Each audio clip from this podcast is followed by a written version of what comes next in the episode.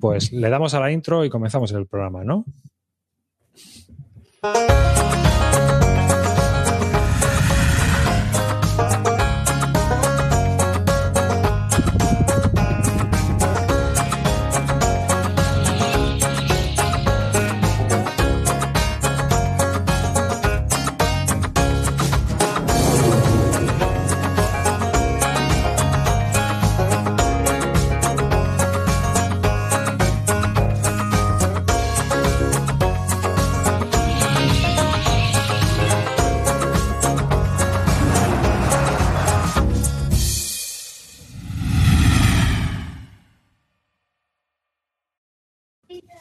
Bueno, pues nada, bienvenidos. Un saludo de David Arribas, este quien te habla, y un saludo también que vayan dando aquí mis compañeros de arriba abajo en orden. Y venga, dale, dale, Calino. Un saludo, chavales. Welcome to the jungle. Aquí estamos esperándoos a todos con los brazos abiertos.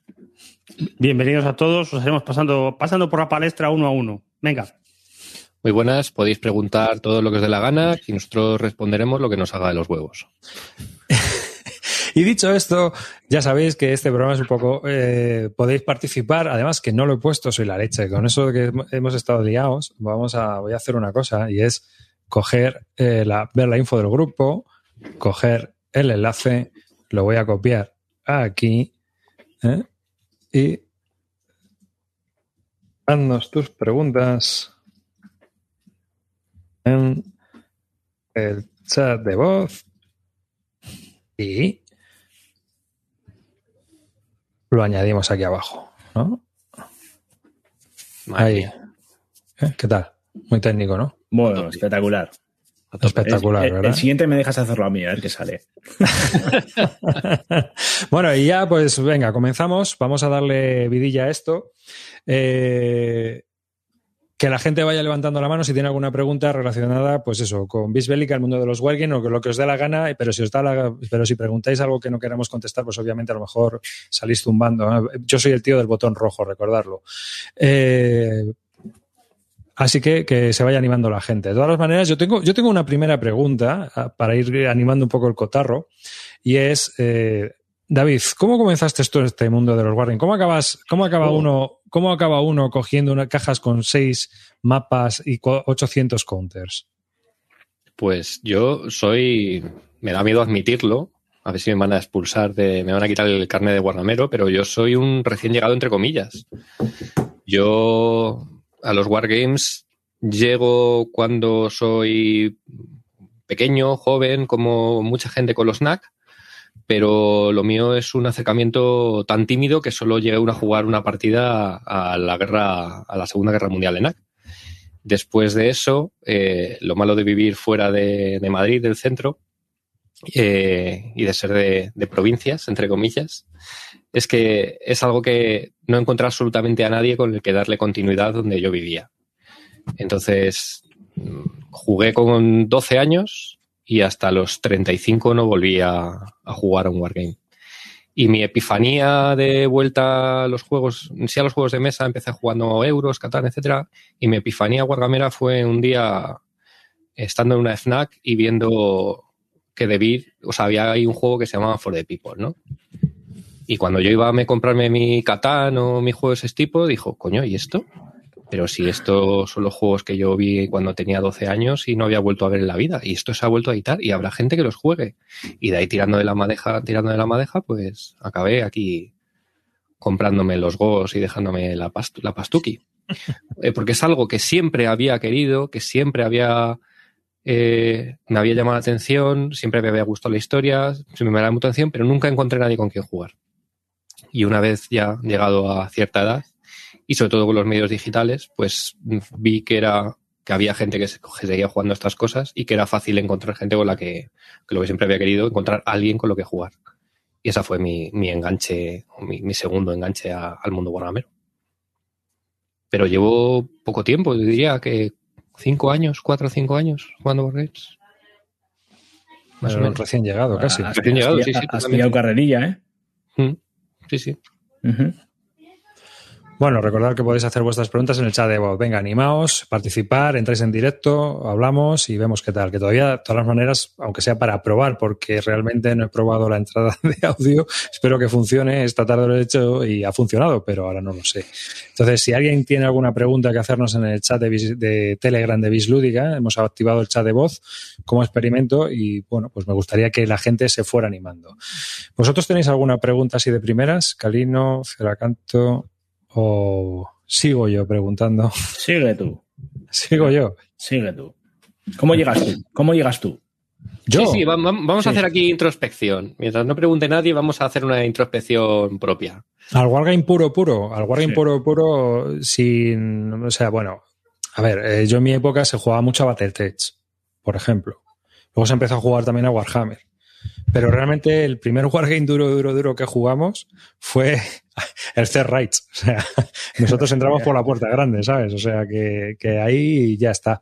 Sí que habíamos, había gente que había jugado al Cry Havoc, eh, y que era un juego de, Edad Media, francés, que creo que ahora se está volviendo a reimprimir en plan nostálgico se pueden conseguir cosas. El otro día vi en Philly Bernard que se podían comprar. O sea, sí, y había escenarios que yo había jugado. Pero realmente el Wargame puro, puro, puro y tal fue Fair Rights y yo llevando, creo que a los británicos, que es lo más triste que puedes llevar en el Fair Rights, porque hasta el año 41 no empiezan a tener BRPs para poder atacar nada. Así que esa fue mi puerta de entrada. Y a partir de ahí, bueno, pues luego he jugueteado porque yo he jugado mucho al rol y siempre ha habido juegos de guerra, ¿no? Era lo que se hacía en ese tiempo. O sea, se jugaba al Civilization, se jugaba a, las cuatro cosas que tenía. Y el primer Wargame que yo me compré fue el Squad Leader. ¿eh? Me lo compré en la sección de marroquinería de Galerías Preciados, no del corte inglés, de Galerías Preciados. Y es, fue el primer Wargame que me compré. Así que cuando hablo de ASL tengo un poquito de, de trasfondo, ¿eh? no, no me lo invento. Así que y eh, jugamos todos los escenarios en su momento y la verdad es que lo jugué bastante y creo que es un juego que, que es muy bueno. Esa fue mi, mi, epifanía.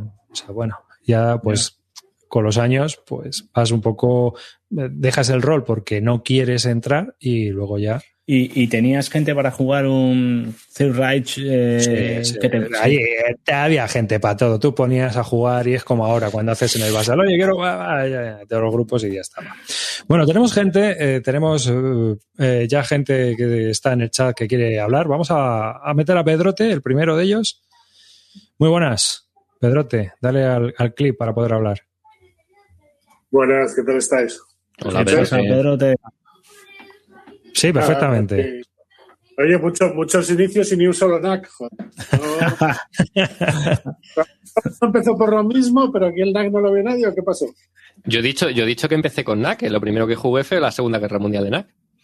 Ah, vale, vale. Bueno, y jugué, y jugué mucho al Fuga de Colditz. A ese sí que lo jugué mucho. Sí, yo también, pero eso no vale. Bueno, pero era un NAC, coño, era, mm. estaba cerca, estaba cercano. Mm. Pero está, el, NAC de, el fuego de Coltis de NAC estaba roto. Había, un, había un, más, un camino por ahí que estaba mal, mal dibujado y entrabas por ahí y no, no te pillaban nunca. Yo he jugado también algún NAC, pero la verdad, si te digo la verdad, ha sido después del Rise, después de todos esos juegos. ¿eh? No fue. Cuando lo jugué dije, ¡uh! Esto hay que huir. Sí, no, yo, yo, entré, yo entré con el de Stalingrado, luego el segundo, la Segunda Mundial. Había jugado antes los famosos de, de, los libros de las batallas y tal, que no nos explicaron a mí el gusanillo. Pero sí, es verdad que los joder, a, a los dos cuenta que estaban que estaba mal la cosa. Pues tenemos espera, que yo, yo, yo, no he jugado nunca, pero, pero ahora que están reeditando voy a entrar de lleno. vas a empezar por el facsimile. Ahí estoy. Tenemos a Alejandro Torio, uno de los abuelos, así que le vamos también a permitir entrar. A ver si consigo. Aquí está. Y ahora toco para activar y funciona, ¿no? Ah, ya sí, ves, sí, ¿eh? Ya estás aquí. Eh, hombre, es que no me podía perder esto. Sobre todo cuando metís nuevas tecnologías, ahí estoy yo. Claro, es que esto, esto para vosotros también es muy interesante hacerlo. Ahí está, ahí está. Me lo contaba Eduardo el otro día y digo, no sé de qué me estás hablando, tío, pero me meto y cuando lo he visto me meto. pues yo quería un poquito de confesiones. Yo quería buscar de vosotros ese momento. Me encanta lo de confesiones que ya hacéis en, en Bislúdica. Y entonces eh, un, que Celacanto nos contara me gasté este dinero, es que lo vi y no lo pude evitar, ¿sabes? O sea, fue una cosa que estaba esperando. ¿Hay algún momento confesiones por ahí, Cela Canto? ¿Tienes ahí algo que compramos así compulsivamente Wargames? Sí, es que tiro, mucho de mercadillos, pero tengo algunas cosas inconfesables estas de, decir, vaya locura. Yo eh, íbamos incluso a dedicar una sección que iba a ser sobre compras fallidas o cosas así. Pero, por ejemplo, voy a contar una con el Space Empires. El Space Empires me lo compré cuando salió, eh, me pillé la expansión, lo jugué un par de veces, eh, lo vendí, me lo volví a comprar. con las Sí, sí, sí. Espera, con las dos expansiones, en una edición especial que me venía un tío que me venía con eh, una carpeta de anillas de cada color y todo colocadito, eh, fichitas de madera, eh, canicas para hacer los planetas. Lo jugué un par de veces, lo volví a vender. Las dos veces que lo tuve, lo clipeé entero. O sea que has trabajado para, has trabajado para el resto de la gente, ¿no? Y ahora, y ahora que va a salir la tercera expansión, ¿volverás a comprar los tres o...? Es que algún amigo mío me lo ha pedido, entonces estoy pensando en comprarme el básico. El básico, y nada más. Madre mía. ¿Pero qué vas a hacer sin expansiones? Esto, no, no, no. Las expansiones yo creo que la primera merece la pena, pero el resto no tanto. ¿eh? Hmm. Yo, las principales cagadas siempre han sido con, con los Overwise, ¿no? O sea, con juegos estos que dices, hostia, este tema, este juego tan underground que está aquí escondido, hay que pedirlo a no sé dónde, te llega y, y luego pues es joder, si no se ha publicado por una grande, por algo será, macho, por algo será. Y es que no aprendes, tío, te da igual, porque hay veces que tú mismo te autoengañas, ¿no? Y ves ahí, a mí el último quizá fue el Tornio 44, ¿no? Que lees ahí un par de reseñas en, en la BGG que no sé qué, ay, esto tiene que ser una joya entre el fango. No, no, es fango, o sea, es fango. te olvídate. O sea que eso quizá yo creo que es lo peor, ¿no? Encontrarte cuando te autoengañas tú y al final viene y dices, joder, macho, pero si es que esto objetivamente no tiene ni pie ni cabeza. ¿Qué estoy haciendo? Sí. lo bueno es que es Wargames, por lo menos, si es una batalla rara, pues por lo menos has aprendido de algo, pero, pero hay veces que, que no, que no. Yo tengo una de esas cada semana, entonces no, es, no voy a empezar a, no voy a empezar a destacar una porque puedo quedarme hasta las 12 de la noche. Entonces vamos a resumirlo en que sí, tengo 200.000. De hecho, de hecho, cada vez que escucho a los abuelos, generalmente me lo compro donde salga el juego. O sea, por ejemplo. Con la página abierta. Así es. Bueno, recordar a toda la gente que estamos también en el Telegram de Bislúdica, en el chat de voz. Si alguno quiere hacer preguntas, pues que se meta ahí eh, nos pide la manita y, le da y ya está. O sea que todo el que quiera hacer preguntas, pues, pues eso. Eh, tú, Alejandro, ¿cómo empezaste tú, tío? Pues yo de Wargames poquito, tío. O sea, bueno, bueno, bueno, cada, cada, cada, vez vas, vas atreviéndote más, ¿eh? es cierto, es cierto, pero me engañó, me engañó, me engañó Eduardo. Eh, a ver, yo soy Eurogamer puro, es lo que me flipa, es lo que me mola y, y, lo que menos me estresa. Y entonces, eh, pues como todo el mundo, en el, corte inglés alguna vez se me iluminó una luz y vi allí un carcasón y allí empecé a tirar del hilo. Ya está. Pero con, como coincidimos en el trabajo, Eduardo y yo, eh, él decía, ah, es que los wargames, yo, mira, tía, déjame en paz, no hay wargames. ¿Qué, qué, me estás hablando? O sea que él, pues es, es, es lengua, tiene una buena, es lengua, ah, sabe cómo trabajarse a la gente. Y entonces, pues empezamos con el podcast y fue metiendo los wargames poco a poco. Y a mí la parte de historia, que lo sabe mm. canto que es la parte que me gusta, pues entonces me, me empecé a meter por eso. Mm. Y, y, pero, ¿habré jugado con algún Wargame así completo? Un poquito, ¿eh? eh Yo no te jugando, estabas jugando el, el Caesar, ¿no? El Caesar lo estás jugando bastante. Sí, mira, ese es uno de los poquitos que sí he, me he echado dos partidas. Ahí, ahí mm. sí. Ese, e, ese sí. Ese ya puedo ir por fin a las bellotas y no estar sin que te señalen. El Sekigahara también lo habéis estado jugando, por ejemplo. Sekigahara, efectivamente, ese sí, sí, hayas acertado. Al final sí van saliendo, ¿no? Van cayendo, van cayendo. Sekigahara es un juegazo, un juegazo. Eh, ¿Y qué más diría? Tengo, es que estoy mirando aquí cuál es el que empecé con él. Pues empecé con un coin, ¿eh? Fíjate, Joder. fíjate David, con un coin, el de el, el Liberty or Death. Oh, Un chocho, tío, no me enteraba de nada. Pero digo, Ya, ¿pero esto qué es? Y luego oigo a David en un programa diciendo, eso es muy complicado, pero sí, sí, es muy complicado.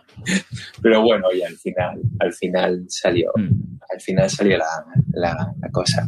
Eso es. Y, y- Sí, y- sí. y- y ya puestos, la misma pregunta que nos has hecho tú hacia ti. Sí, sí, sí, sí. No, os lo he preguntado porque ya me acuerdo qué me ha pasado esta semana. Soy coleccionista, ya lo sabéis. Pues mira, esta semana ha salido el Atlantic Chase.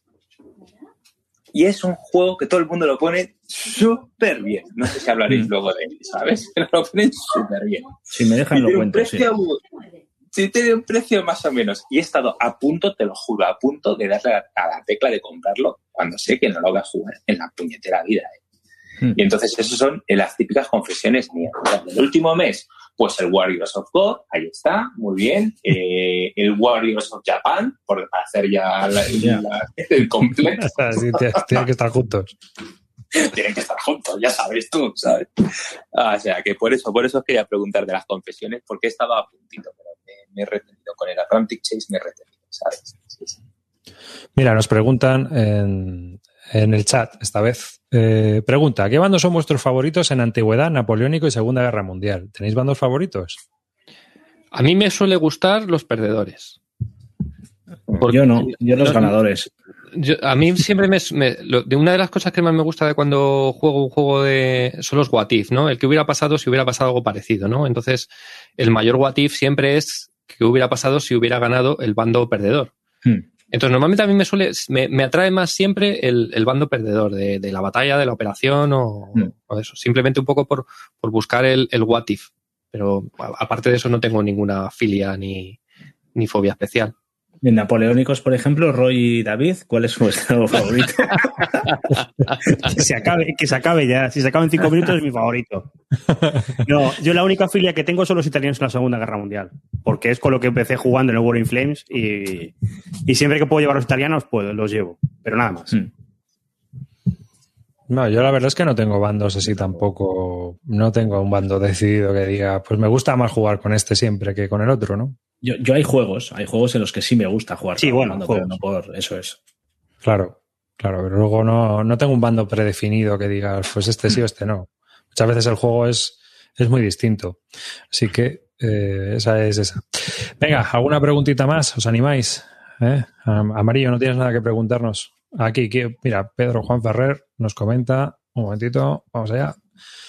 Muy buenas, Pedro. Hey, buenas noches. Buenas.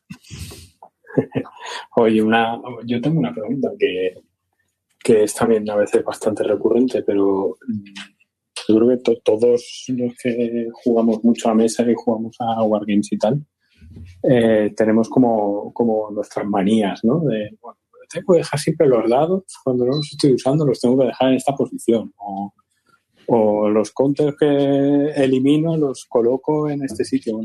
A ver que, nos contéis también vosotros aquí en plan confesiones qué manías tenéis. A, mí, por ejemplo, me encantan los, los, los o los, las gilipolleces, las tacitas para meter los cheats, los, los separadores de baldosa para, para los marcadores. Eh, cuando juego, por ejemplo, sobre metraquilato, eh, me he comprado unos rotuladores especiales acrílicos con el que puedo pintar sobre el metaquilato y luego borrarlo. Eh, me encanta toda la parafernalia alrededor que monto alrededor del juego. Eh, me- tengo una impresora 3D y me imprimo cositas 3D, pues yo qué sé, los suministro, unos botes de suministro para el no sé qué. O sea, me encanta todo hacer esas mierdecillas al respecto de, o sea, de, de- de todo lo que rodea a, juego de mesa. Y luego, mm, una cosa es que yo necesito clipear los juegos. Hmm. O sea, ya mi, mi TOC es en eso no, no, no Sí. estoy perdido. O sea, entonces yo ya veo un juego y es que no me lo planteo. Si no está clipeado, no me planteo jugarlo. A mí me pasa como a ti, tiene que estar clipeado y hago lo mismo que tú, pero solo en los juegos que me gustan. Los juegos que me gustan mucho los quiero eh, a tope de gama. Es decir, eh, si puedo meter la cabeza de Napoleón tamaño natural, la meto también. O sea, todo. Todo, pero, pero no son muchos. O sea, tiene que ser el juego que a mí me, me guste mucho, que lo juegue habitualmente y si me gusta mucho y sale a mesa, ese juego tiene que estar bien. Y si hay cosas que han salido para él, las tendré. Y luego también tengo la necesidad de meterme la BGG, si hay fax, imprimírmelas, me, me las encuaderno, las tablas me las plastifico. O sea, al final, de todas las mierdas que tengo, no me acaban cayendo, cabiendo la caja y, Mm. en fin, pues eso, un, un desastre, un desastre. Yo soy bastante minimalista, la verdad. No me gusta. eh, y muchas veces las hojas de ayuda que hay en la BGG no ayudan. O sea, eso es un folio escrito ahí en Word que no te apaña nada. Joder, pero hay otros, por ejemplo, no sé si que sí, otros están muy currados. los flipbook, por ejemplo, para jugar los D-Day, es que son, es que eso son una maravilla. O sea, es que Sí, si sí, no, no me planteo jugar. Igual que hay PDFs que están pensados para iPad y cosas así, entonces pues es mucho más cómodo tenerlo así y vas, y vas viéndolo en la tablet o lo que sea y es mucho más cómodo. Pero en general la gente hace ahí un documento en plan cutre y te pone ahí una ayuda y dices esto no es ni, es una ayuda ni es nativo. Hay gente La- que se lo ocurra mucho, ¿eh? La última, y- la última cosa sí que me ha dado también es por me he comprado un iPad de estos con lápiz y me, me- me hago mis órdenes de batalla y mis mapas y bueno, me, me flipo yo solo. Luego el juego, lo lo mismo no lo juego, pero vamos, todo lo que rodea y lo que me lo paso yo pipa con ello. Otra de las cosas es no hay bebida en mi mesa, ¿eh? Si alguien juega conmigo, cualquiera, no hay bebida en mi mesa. Bebéis Disquetos. del suelo, si queréis, pero no hay bebida. Es que Se los accidentes... Se me cayó una cerveza un día y desde aquel día no hay cervezas en la mesa. es que luego para limpiarlo- Sí, sí, sí, sí. De, hecho, de hecho, el juego era de cerveza y huele a cerveza. Las, coño, pues las daba ahí un toque. Sí, sí, el Brick Affairs. Yo, el, mira, el otro día tuve un accidente porque pongo el mapa, pongo el metraquilato, pongo todo. Menos mal que puse el, metraquilato y estaba con el café y Mm. tenía un cacharro que tengo que le, tenía que limpiar al lado. Pues lo levanté, coleó una palanca que lleva y le dio al café y todo el café derramado encima del metraquilato. Lo que pasa es que no había nada más. Digo, "Uh, qué suerte. Digo, anda, que se está ya desplegado la que lío. ¿Sabes? O sea, pero vamos, lío, porque uff, un derrame total de, de café por ahí. O sea, que, es que encima se te derraman dos gotas y aquello se lía una que no veas. Ca- capilariza por el plástico, que es una locura. Hmm. Así que. eh, Yo no tengo grandes manías, la verdad. Oye, los, No, meta- no. los rotuladores acrílicos esos, ¿dónde se compran? la Oscar, papelería. Papelería normales, son los de pintar en ropa, supongo, o algo así. No, los viledas. no, bueno, yo utilizo, yo utilizo estos, que son Sí, yo tengo otros. Posca. Eh, molan mucho porque pintas y luego Sí, sí, con sí, agua lo sé, se- lo- se quitan. Lo he visto en algún vídeo, no pero son, no, no son, no, son, lo- no son los Vileda, porque tú con el Vileda, por ejemplo, cuando tú mueves el marcador, arrastras y te llevas la propia Te tinta del rotulador, te lo llevas en el counter. Esto se queda totalmente fijo y solo sale con agua. Entonces tú pintas, no mancha el counter y luego simplemente le das un poquito de agua y lo, y lo quitas. Y está guay. Tengo, me compré como cada uno, no sé, como unos cuantos colores para hacerme todas mis pajas Mm. mentales. me Sí, porque alguno, puedes marcar los objetivos y toda la Eso movida, es, claro. eso es.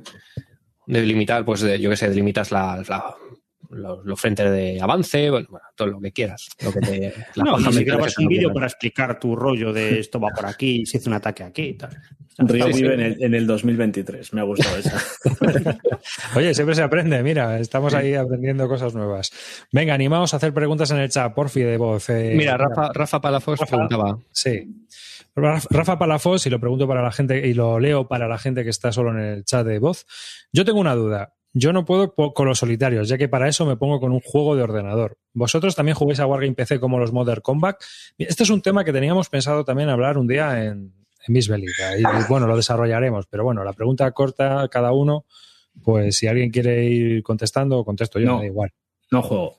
Tú no juegas, ¿no? Habíamos hablado de esto porque yo no sé si te llenan igual un wargame de ordenador que uno de mesa. A mí lo, lo que me ha pasado, por ejemplo, es que eh, de ponerme a jugar a wargames de ordenador, que son traslaciones tal cuales de un... Me pasó con el, el Battle Inn de... De, de la guerra, de la guerra civil. Lo jugué en el ordenador y es que, claro, pues lo vas jugando, está bien, pero llegado un momento, te, mm, la estrategia se te degenera. Tú empiezas a jugar por probar cosas, vas rápido, haces ataques que no harías normalmente. Y como no te enteras bien de cómo va toda la gestión, porque no lo interiorizas, pues eh, Mm. se juega de otra forma. Y, y a mí no me, no me llenan, no me llenan 100%. Yo tengo la misma bueno. sensación de que acabo jugando en automático. Sí, en Eh, automático. bueno, pues no sé, eh, hacer un ataque, pues botón derecho, botón izquierdo, hago el ataque y ya está. No es como en un juego de mesa, te lo tienes que pensar, mirar las proporciones. Aquí dice, bueno, pues como lo calcula todo, yo le doy y tal. Pero yo sí es cierto que sí, yo he tenido grandes enganchadas por, eh, con, con, con Wargames y de, de ordenador y he jugado mucho. Últimamente ya no, porque yo, sol- yo soy informático, trabajo con ordenadores y al final lo que busco también con el juego de mesa es una desconexión digital. Hmm. Y entonces sí que me gusta, por ejemplo, jugar solitarios y prefiero jugarlos en mesa porque me aleja un poco de la pantalla del ordenador durante un rato. Entonces, bueno, pues me ha- es, es mi desconexión digital, ya que me paso todo el puto día con el ordenador. Y de los juegos de ordenador que más he jugado, con los de, el de Gary Grisby, el War in Days, por ejemplo, que son juegos que, que son muy complicados, que esa escala la lleves a un tablero, pues te dan una serie de cosas distintas de lo que te puede dar un tablero. Pero una representación de un juego de tablero en, directamente en, lo juego en el tablero. Yo el problema que tengo es que eh, toda esa microgestión que te hace el juego de ordenador, pues te estás perdiendo. Para mí eh, hay una parte de diversión y esto es, a ver, esto es un poco contra, o sea, con- es una, un poco contradicción, ¿vale? Cuando tú tienes un, mucha, mucho mantenimiento en un juego, dices, joder, vaya mierda, macho, estoy aquí haciendo cuentas todo el rato. Pero es que es la parte que también me ayuda a comprender cómo funciona el juego y cómo se establece ese- esa realidad simulada, ¿no? Hmm. Entonces, para mí es importante que el juego pues tenga, tenga, tengas tú que desarrollar esas partes, ¿no? Otra cosa es que haya una microgestión que tengas que hacer aquí cálculos leperianos, que es que ya me saca de Hmm. quicio. Hmm. Pero si es en su justa medida, creo que eso te ayuda mucho a comprender no solo el juego, sino también pues la batalla que esté representando, la época, por qué se hacían las cosas en cierta manera. Y eso cuando lo estás jugando en el ordenador, como es el ordenador el que hace todos los cálculos y tú simplemente estás moviendo para arriba y para abajo o te obliga a hacer realizar una microgestión artificial de algo para que lo hagas tú, que lo podría hacer el ordenador, pues me genera eh, un hastío y al final a mí, eh, ¿qué, qué juegos me gustan en el ordenador? Pues fíjate, a mí me gustan eh, los Total War, por ejemplo. Me gustan, porque tiene una parte de arcade y tienes, pues tienes un poco de gestión y te pegas y mueves a los muñequitos y se matan. Bueno, pues ya que veamos, veamos un poco de peli, ¿sabes? Mm. Pero cuando veo un mapa hexagonal en el tablero como el War in Days que comentaba Río Salido, a mí es que eso me da un perezón. Sí, a mí, a mí en general me pasa con todos los juegos en solitario, ¿eh? aunque sean fáciles. Termino por verlos no, con la sensación de estar haciendo un sudoku, de intentar descifrar un juego más que, más que aprender a. más que la- el disfrute de jugar con otra persona, ¿no? La sensación es muy diferente.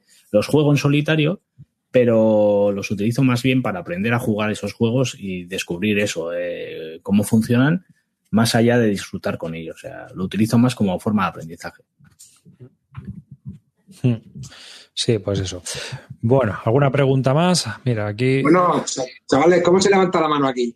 ¿Cómo se levanta la mano? Eh, una hora administrador, ¿eh? ¿Qué pasa, chicos? Buenas, buenas noches. Oye, me, me ha encantado lo de Río Salido, me ha emocionado buscando la desconexión digital y luego se pasa cinco de seis noches a la semana en el base. O sea, es sin- A ver. Pues yo tengo una pregunta, chicos. Yes. Si en vuestra casa hubiese un incendio, ¿cuál sería el wargame que salvarías primero? ¿Vale? Esta pregunta va para Río, para Roy y para Galino, porque sé que arriba hizo un curso de bombero y no se le va a quemar la casa, ¿vale? ¿No? A ver. Yo el Catán, lo tengo muy claro. No, Wargame, Wargame. Ya, ya, joder. Eh, no, eh, Wispan. guerra civil, guerra civil americana. Lo tengo muy claro. Además, lo ¿cuál, tengo. lo- cuál- cuál de ellos? no, no, no, el pack. De hecho, de hecho tengo, lo tengo todo en un stand aquí puesto a mi izquierda y, lo tengo fácil. O sea, es coger este stand y salir por patas. O sea, está puesto para, para hacer una maniobra rápida en caso de tener que salir con una urgencia.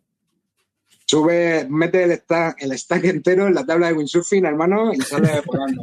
Eso es. Eso es. El Razzo Get It for 2 porque son 170 pavos. Es más caro, ¿no? Y luego lo revendo y me compro el resto. O los que yo, pueda. yo creo que también- yo haría lo mismo, Roy, ¿eh? Joder, pues yo no sabría, no sabría decirte. Está mirando la estantería. Es que tú tienes, tú, mirando- ti- es que tú tienes, tú tienes varios de 300. Entonces, No, no, no, no, no tengo, no tengo, no tengo ninguno de 300, pero de 200 y pico sí. Pero no creo que lo salvaría porque son juegos que, que no los he jugado, o sea, no, no me han dado tanta, tanta alegría o tanta, tanto juego como otros más baratos. Así que no sé si al final tiraría de nostalgia o tiraría de puro de me llevo el más caro. Si fuera el más caro, seguramente sería el GTS de las playas de Normandía. Hmm. El Gol Juno Beach este. Pero de Greatest Day. Yo creo que es el juego más caro que tengo. Bueno, yo si tuviera que sacar alguno, seguramente sería alguno de la Guerra Civil Americana. ¿eh? Quizás hasta ahora son los que más me han llenado. Entonces, son los que sacaría. Literalmente. ¿Eh? Buena lección. Sí. Mira, nos preguntan en el chat lo siguiente. ¿Han jugado al Conflict of Heroes, Tormenta de Acero, tercera edición? Estoy iniciando en esto de los Wargames y las reglas se me hicieron un poco elevadas de dificultad. No están de inicio como pensé, de Tejano 30. Yo he jugado al primero, bueno, y he jugado también a la primera edición del segundo. Y bueno, es un juego con, con acciones de impulsos y al final es que tiene 40 páginas de reglas, una cosa así, que al final parece que no, pero Mm. tiene su, su película. Tiene unas reglas básicas y bueno, quizás algo más básico que eso, pues habría que irse a algo que tenga... Lo mejor es mirar cuántas páginas tiene el reglamento. Yo es un filtro que utilizo. Yo, o sea, eh, David Río Salido habla del Network Corea y te bajas 54 páginas de reglas, 46 de playbook y otras 36 de reglas avanzadas y dices, vale, hasta aquí he llegado. ¿No? En, en cambio, pues yo te lo explico en cinco minutos. te pillas un, un receptor de esto, un red typhoon de estos de, de Revolution Games y tienes seis páginas de reglas, pues dices, pues ya está. Pues con seis páginas de reglas digo yo que me enteraré. Entonces, muchas veces lo mejor es mirarse cuántas páginas tiene de reglamento el juego en cuestión y con eso empezar a tirar y decir, bueno, pues mira, si tiene seis, a no ser que estén muy mal redactadas, pues sabes que lo vas a poder llevar. ¿eh? Yo aquí, chavales, si, si me lo permitís, eh, claro, no tengo ni idea de cuántas páginas de reglas tiene porque el reglamento no lo he visto ni en foto, ¿me entiendes? Porque el otro día, eh, Canto me explicó el tripack este de Saratoga, me explicó la- el juego en 10 minutos y tenía potencial, ¿eh? Fácil. Y sin el reglamento delante. Te lo expliqué sin el reglamento delante. Sí, sí, sí, sí, y me lo explicó, bueno, me lo explicó perfecto y rápido, ¿eh? Así que yo creo que ese sería un- uno bueno para iniciarse y además está a buen precio. Sí, estoy de acuerdo. Sí, sí, no, es- un juego muy, muy complicado. Bueno, vamos a ver que tenemos más preguntas. Eh, ¿Cómo se entra al chat de voz? Bueno, ahí he puesto la dirección. Es una dirección de Telegram. Tienes que poner t.me barra Bislúdica Army y ya entras directamente y ahí arriba, cuando entras, tienes el chat de voz. Ahí podéis entrar y hacer vuestras preguntas en voz, en vivo y en directo. Carnetes nos pregunta, batalla favorita y un juego sobre ella. Ostras, esto es para pensarlo, ¿eh? Porque, claro, es que esto. Es que hay veces que te puede gustar una batalla mucho, pero luego cuando la juegas dices, pues resulta que jugándola no mola tanto. El juego no se adapta. Eh, te puede pasar con Normandía. Tú te puedes flipar con Normandía y el único, juego, el único bueno juego de Normandía tiene un 5. O sea que. Pues mira, yo voy a adelantar y voy a elegir Cruzada y Revolución de la Guerra Civil Española. Primero porque, porque es un conflicto cercano que me interesa y segundo porque el juego recrea muy bien desde los movimientos de, reales de las unidades que habían, los frentes que, hubo y, y, además, mira, antes preguntáis con qué os iniciasteis y yo me inicié con Cruzada. Había hecho pequeños tanteos con otros juegos, pero Cruzada fue el que, el que me hizo ya meterme de lleno en los Wargames. Y, y si tengo que elegir uno, elegiría Cruzada y Revolución.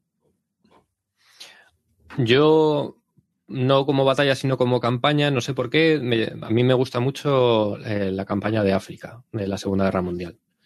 Y, y, si tuviera que coger un juego de los que he jugado de la campaña que más me ha gustado es el Brazen Chariots, el de, el de BCS, el de Battalion Combat Series. Bueno, bueno, dale, Rui.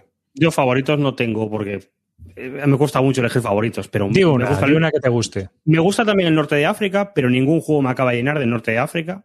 Me Mm. pasa. Me gusta la Revolución Americana, pero no hay ningún juego que sea que, que encaje bien eh, todo, todo el proceso de la Revolución Americana. Y, y de la y la Wilderness War, la de la French Indian War, esa sí que me gusta. Y el juego del gusta. Wilderness War sí que está muy chulo. Sí que es un juego muy bonito. Que debería jugarlo más. No sé por qué no lo juego más. Yo, a mí me gusta mucho el siglo XVIII. Me encanta el siglo XVIII. Leo mucho sobre el siglo XVIII. eh, tanto desde la Guerra de Sucesión Española hasta la Guerra de los Siete Años, toda esa parte de, de la historia a mí me gusta, me gustan esos. Y aún no has jugado al. que, que no es un wargame, pero aún no has jugado al, al Imperial Struggle. No, no, no he jugado. No, pues no me llama mucho, la verdad. Me parece. Yo cuando leí las reglas y lo que me estuvo contando Tavo, me pareció una ensalada de puntos y tampoco ya me. Sí, sí. me apare- pero Si puedo, lo probaré, pero ¿sabes qué pasa? Que con la situación en la que estamos, ya. he Sí, sí, ahora- es imposible. Que con, que con Pero yo dos, creo ¿pa' que-? Más allá de la ensalada y todo el rollo, pasa lo mismo con el Twilight Struggle, que consigue transmitirte el, el rollo de la época. El rollo de la época. Sí, a mí me gusta. Mm. Pero luego realmente lo que más así juego es en solitario con el Frente del Este. El Frente del Este de la Segunda Guerra Mundial me parece súper divertido porque aunque hay una parte de la cual los alemanes empujan, pues luego también hay mucha contraofensiva y son tan asimétricos en el fondo los dos bandos. Es decir, hay veces que estás, tienes aquí una división alemana con 8 de fuerza y por el otro lado tienes eh, divisiones rusas con 1 de fuerza. Y entonces, a ver, el ruso se lo tiene que montar para atacar al alemán y el alemán va destruyendo todo lo que pilla por su paso, ¿no? O sea, eh, me parecen súper asimétricos los dos bandos, tan asimétricos y tan diferentes de jugar en muchos juegos que cuando lo, lo implementan bien, mola mucho y te lo pasan muy bien. A mí me pasaba con el Frente Ruso, cuando yo empezaba en esto, que yo veía el Frente Ruso y estaba hasta las narices. de- Decía, otro juego del Frente Ruso. ¿Qué coñazo del Frente Ruso? Todos los juegos que se juegan son del Frente Ruso. Pero luego en el tiempo te das cuenta de que, que están bien, que mola. Es que mola, es que ahí es donde está la realmente es un frente que mola mucho. Que luego hay otros frentes que te gustarán más, pero eso, no hay juegos buenos del norte de África que te me llenen como si me llenan juegos del Frente Ruso. Es así. Bueno, tenemos a Samuel que ha levantado la mano, así que vamos allá. El dado único. Muy buena, Samuel. Como tú ya eres eh, especialista en estas lides. Hombre, hombre, un poquito, un poquito. ¿Qué tal, chavales? Nada, y mi pregunta es rapidita. Yo quería ver eh, cómo veis el estado de los Wargames en cuanto a innovación. Porque todos sabemos que los Eurogames no salen de la mecánica de colocación de trabajadores y de building, ¿no? Y Hmm. los, bueno, los Ameritrash pues se dedican a sacar miniaturas, pero no sé si los Gronar veis que en los Wargames hay un estancamiento de mecánicas o directamente os da igual, ¿no? Que compráis lo que sale. Bueno, yo creo que al, eh, en general, ¿eh? No, os voy a hablar un poco por mí, no por lo que yo detecto. Eh, a la gente que juega Wargames realmente lo que más le llama, más que las mecánicas muchas veces, es la historia, ¿no? En, entender un poco más de la historia tal, y a lo mejor te interesa un poco menos la mecánica. Más que nada porque un exam counter no deja de ser la misma mecánica, que hay diferencias, pero son al final el mismo juego y tú lo juegas porque te interesa la campaña, te interesa la batalla, te interesa ver la- el desarrollo, ese tipo de desarrollos. Y entonces a lo mejor se busca menos la mecánica de lo que busca un jugador de euro, que al final el juego de euro es pura mecánica y es lo que acabas buscando. Aquí se busca más la temática. Eso es lo Mm. primero. Y sí que creo que ha habido en el último tiempo eh, avances un poco de lo que debía ser el- las mecánicas wargameras clásicas, sobre todo atrayendo conceptos de los juegos euro, ¿no? Mm. Eh, se han importado varias cosas que vienen de los euros y yo creo que hay una línea de avance bastante clara por de esa línea, que a mucha gente seguramente no, no le interese, no le llene. Están los coin, podemos discutir si son wargames o no. Eh, juegos como el Undaunted Normandy, que mete el tema de gestión de, de cartas. Y bueno, yo creo que esa mezcolanza entre mecánicas euro y wargames Mm. es un poco la, el- la punta de lanza del avance o de la innovación en el wargame a día de hoy. Sí, sí, yo creo que incluso juegos como Nesky, que va, que también lleva una, una gestión de, bueno, los juegos que llaman ahora como, como los catalogan de levas, ¿no? Son, eh, los llaman así, ¿no? Juegos de levas, creo que. Sí, Campaign. Leva, leva de leva de campaña. Pues bueno, son juegos también que para mí sí que sí sí que noto una, en un espacio muy corto de tiempo, una tendencia muy, muy cambiante en eso. ¿eh? O sea, eh, eh, creo que igual también acercándose al, lo que tú dices, Río, acercándose un poco al, al jugador más euro que tiene una gestión y una más allá de, de lo que es el combate y hace que esté evolucionando también el sector de, la, de los wargames. Eh, están lo que decíamos, lo- los Levi, los Coin, también eh, ahora mismo el Atlantic Chase, mm, si entramos luego a hablarlo o no, es lo de menos.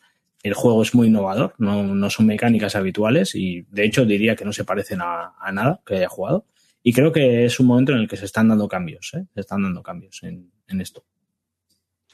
Se están dando cambios también a nivel de temas. Se están tratando temas que no se trataban antes. Antes la mayoría de los juegos que se hacían eran de uno o dos temas. Y ahora se está abriendo a temas que no son europeos y, y, a diferentes historias. La verdad es que yo, yo creo que en eso sí que están innovando, aparte de las mecánicas. Y luego hay una, un porcentaje de la población que, que juega a Wargames que está muy envejecida y que quiere las cosas de siempre. Pero luego lo que decís, las editoriales se están abriendo a un nuevo público, porque hay mucha gente que está en, empezó con los, con los euros y que quiere cambiarse algo más y que estos juegos que mezclan un poco de cosas de euro con Wargame, yo creo que, que les dan. Y hay, y hay, mucho margen para, para, innovar y hacer cosas nuevas, que eso es lo bueno, que hay margen para crecer. Mm. Yo creo que lo mejor que le ha pasado al mundo del Wargame es eh, la salida del euro. Uh -huh. Porque el euro uh -huh. en sus principios ha innovado muchísimo. Ha innovado muchísimo con mecánicas, con, actividades, eh, desde actividades sociales a un montón de cosas que no se veían en el mundo del Wargame. ¿no? El mundo del Wargame ha sido durante muchos años la ficha de ataque, la ficha de defensa, la ZOC y la tabla de resultados. Y ahora estamos empezando a ver una hibridación de gente que está jugando otras cosas y eso se puede ver sobre todo mucho en los juegos de cartas. Los juegos de cartas que se publicaban por las editoriales de, juegos de guerra eran pasatiempos para Grognars, insufribles para para mucha gente que no entendiera de qué iba la historia de ese juego, ¿no? Es decir, yo qué sé, eh, aquel de los submarinos de Balon Hill, que puedes tener su diversión y puede ser entretenido en su momento, pero que a día de hoy, es, o sea, eso es una castaña pilonga. Entonces, hay muchos juegos antiguos de cartas publicados por Balon Hill, por GMT, etcétera, que es que son insufribles. Y en cambio, se están empezando a ver cosas como, por ejemplo, el Battle Line de Quinicia. ¿no? Entonces, eh, digamos que, que uno demuestra que con una buena mecánica, pues también puedes trasladar una narrativa. ¿eh? No tiene que ser todo eh, las notas de diseño y la batalla en sí, sino que, mm. Que, puede haber una mecánica que te traslade una narrativa. Y eso yo creo que está evolucionando y está haciendo evolucionar mucho el juego. Y en ese aspecto yo creo que le queda mucho camino por recorrer al Wargame. Primero porque es un mundo muy amateur. Entonces tenemos problemas con las reglas, tenemos problemas con la producción, tenemos problemas... Mm. O sea, hay un montón de problemas que no están solucionados y que sí están solucionados en el mundo profesional del euro, porque venden 300.000 copias o 600.000 copias o un millón de copias de juegos como Catán, de juegos como Hanabi o de muchos juegos. Entonces, por lo tanto, queda mucho camino por recorrer y vamos a ver muchísima más innovación en este mundo que en el mundo de los euros a, que se va viendo pero que va pasando poco a poco y que algunas innovaciones no dejan de ser herramientas de marketing como el Legacy. ¿no? Al final, pues es una herramienta de marketing, no es una herramienta como tal. ¿eh? ¿Llegará el Legacy a los Wargames? Existe, son las campañas. Lo único que tú imagínate que en vez de tener la campaña que tú la puedas ver, fueras quitando, fueras sacando de un sobre la campaña. Ahora sí. vamos a hacer el escenario 2 de Atlantis Aguas. A ver, ¡oh! Sí. Ahora entra Polk. ¿Sabes? O sea, que... No, pero cuando quemas, cuando quemas una estación de trenes la tienes que tachar ahí del Eso mapa. es, quemarla literal. Te viene como literal. Por eso bueno, que realmente lo vas a jugar una vez, así que.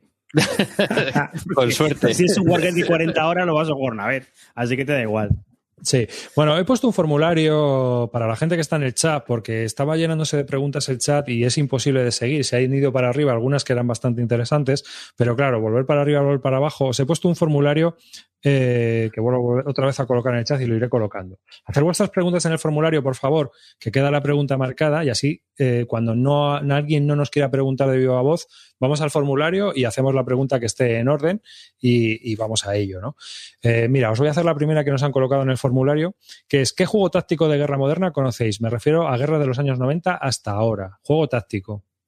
Mm. Bueno, yo conozco el Local Load, que está descatalogado, el de Mogadiscio, ¿no? El, el, Día de los Héroes, Day of Heroes. Y creo que también Newt sacó otro, ¿no? De bloques, creo recordar también de táctico. ¿Cómo se sí, llama? Uno. No recuerdo, no lo he jugado tampoco, no tengo ni idea. Yo no soy de tácticos, o sea que directamente paso, paso de ellos. Luego el último que se ha sacado no es de los 90 hasta ahora, en realidad es de lo que pueda venir en el futuro. Urbans, Urbans Operations, sí, Urban. Operations. Sí, Urban Operations, efectivamente. Ha dicho suerte canalla, sí. Sí. Y, y el, eh, lo que os iba a comentar, el Armageddon's War, que salió por Kickstarter, mm. y es un táctico también de guerras que no se han producido. Son enfrentamientos que todavía no se han producido, pero son enfrentamientos un poco sucios, ¿no? Pues no, no es el típico bloque, pacto de Varsovia, OTAN, no. Esa es mm. cosas modernas, actuales, yo que sé. Intervención americana en Siria, eh, cosas así. Entonces. Esa era, era una de las cosas. Otra pregunta que nos hacen es, si pudierais conseguir que se reedite ya mismo un Wargame descatalogado, ¿cuál elegiríais? Juez, que hay tantos descatalogados, porque este mundillo es... ¿Vosotros Yo- tenéis alguno? Sí, yo, yo creo que Tenkatoicho es una joya, que debería estar más... más Se publica este año, ¿eh? Ah, mira, mira, no tenía... Bueno, eso está, eso está avisado. En la BGG creo que ponían que este año, 2021, volvían a reeditar. Es más, este, han reeditado dos de los napoleónicos. mm. 1815, el de Disney y el otro, me parece. Ahora mismo acaban de llegar. He visto un Twitter por ahí de Atlántica Juegos donde venían un montón de cajas. Yo, yo lo tengo claro, el DAC 2 de OCS, porque piden auténticas barbaridades. Y es un juego que me encantaría tener porque es la campaña de África que me encanta y OCS que me gusta mucho y es imposible de encontrar, no sé qué deje, es una mortera de dinero. Y MMP además no tiene ningún tipo de interés en, en volver a publicarlo. Pues mira, yo, yo voy a decir uno que, que- que no, no lo parece, es lo primero que se me ocurre. A mí me gustaría una versión nueva de Victor in the Pacific, pero con la duración contenida, co- o sea, quitándole un par de turnos para que no dure ocho horas ni seis horas, que dure cuatro, y, y con minis y con un mapa decente, porque tiene un mapa de Balon Hill horrendo. Y, y eso- yo con eso estaría feliz. Eh, creo que oí algo de que iban a hacer un Kickstarter con minis, pero al final no, no parece que fuera adelante. Pero a mí me gustaría un remake de ese juego. Yo la verdad es que ahora mismo no tengo así ninguno que diga, ostras, me gustaría que reeditaran este, porque de vez en cuando se me pasa la vena y pff, los quito ya de la wishlist y digo, bueno, pues si aparecen ya los volveré a meter. No, Y no Quieres un así. Korean War con dos mapas, es lo que quieres. Joder, es que es que mira que me ha jorobado eso, ¿eh? Eso, mira, ese sí, pero me, me ha chinchado. O sea, yo miro, ah, mira, reditan el Korean War de, de Balkowski, ah, qué interesante, hoy, qué guay. hoy han llegado una newsletter que ya está Sí. para, para pillarlo ya. Oye, Cuatro hay mapas. gente en BGG contentísima, ¿eh? Porque dice que, Sí, que no sí, le los estuve ojos leyendo. ya para jugar. Lo estuve leyendo yo, digo, qué cabrones, tendrán un sótano ahí de 80 metros cuadrados, los desgraciados. Porque tú me dirás, cuatro mapas, o sea que, que vamos, que tela. En fin. Eh, a ver, siguiente pregunta que nos hacen en el chat. Os invito también a participar en el chat de voz, por favor, animaos, que para eso lo hemos activado. Queremos, queremos dinamizar o escuchar vuestras voces y bueno, pues No, vale, yo tengo aquí, yo tengo aquí una pregunta que me han enviado. venga. A ver si se- a ver si funciona el experimento. Ah, Sé que ahora tenéis los AMA en Bisbélica y, hombre, como no, no podía faltar mi pregunta a mi programa de. Yo tengo dos preguntas, ¿vale? Esta es la primera. La primera es para ti, para David Arribas.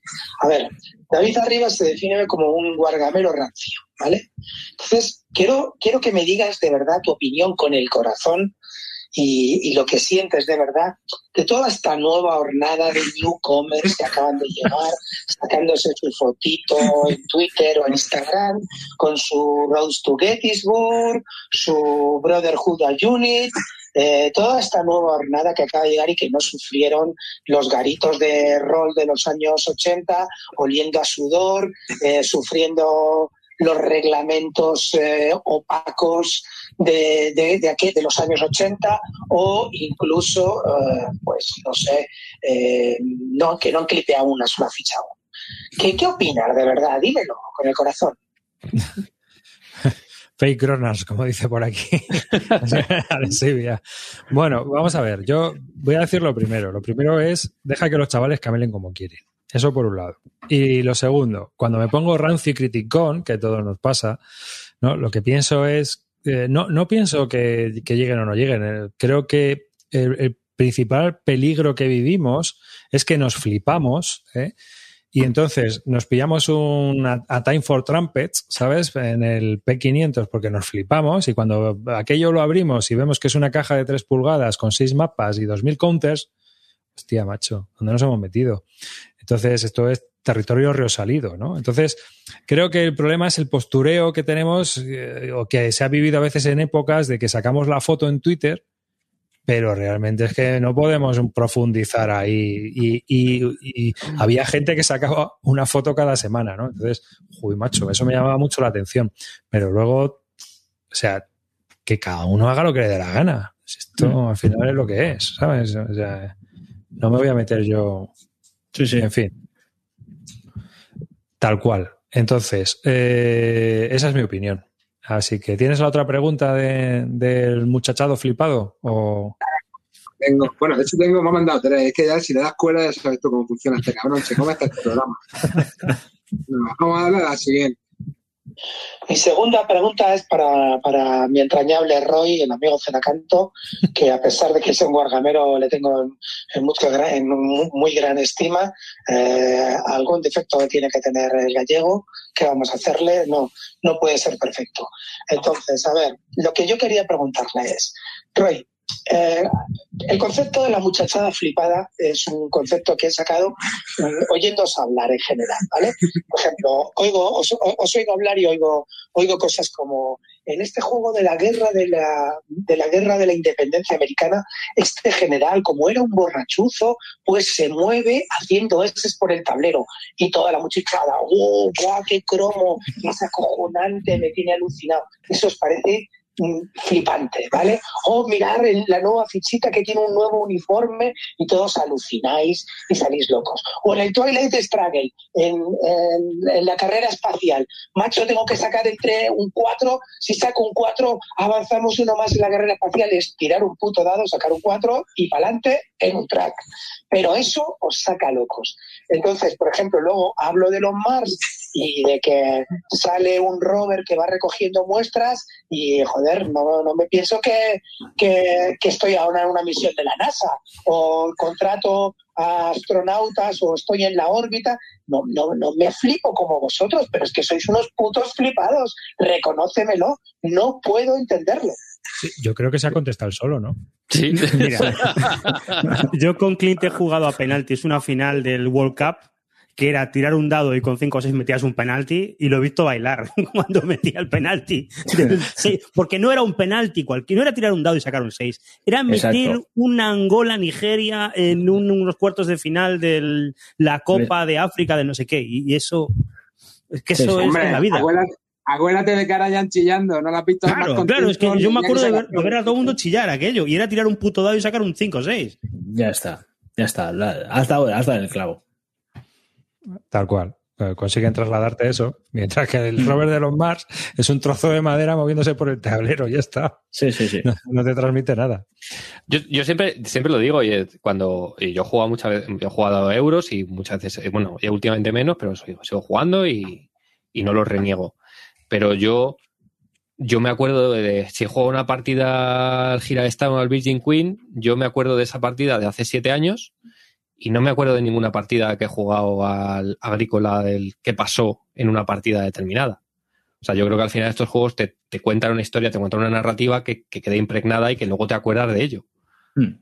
Eso yo creo que es, es, la- el, es el mayor valor diferencial que tienen estos juegos con respecto a, a los euros, que sí, que es, tienen unas mecánicas súper chulas y funcionan de puta madre y están súper nivelados, pero acabas la partida y dices, joder, ¿te acuerdas cuando moví el track de puntos del no sé qué de compré? No, no, Hmm. eso no te acuerdas. No te genera esa épica, no te Ge- genera Generalmente también por la duración que tiene un juego, ¿no? La duración y la, y la, y la forma que tiene un juego y otro, ¿no? O sea, un Eurogame que, que puedes jugar hasta dos horas de duración eh, y encima que generalmente van unidos a poca interacción en las que cada uno va haciendo sus acciones y tal. Yo no critico que ese juego eh, sea ni mejor ni peor que un Wargame. Yo juego Eurogames y, y los disfruto, pero en ningún Eurogame he llegado a sentir la, la profundidad esta de, de, de, de una historia contada en un tablero de juego con una epicidad a la hora de tirar dados que te hacen meterte en una película que realmente, evidentemente, no te sientes que vas a caballo eh, por el norte del, del Rapajano, pero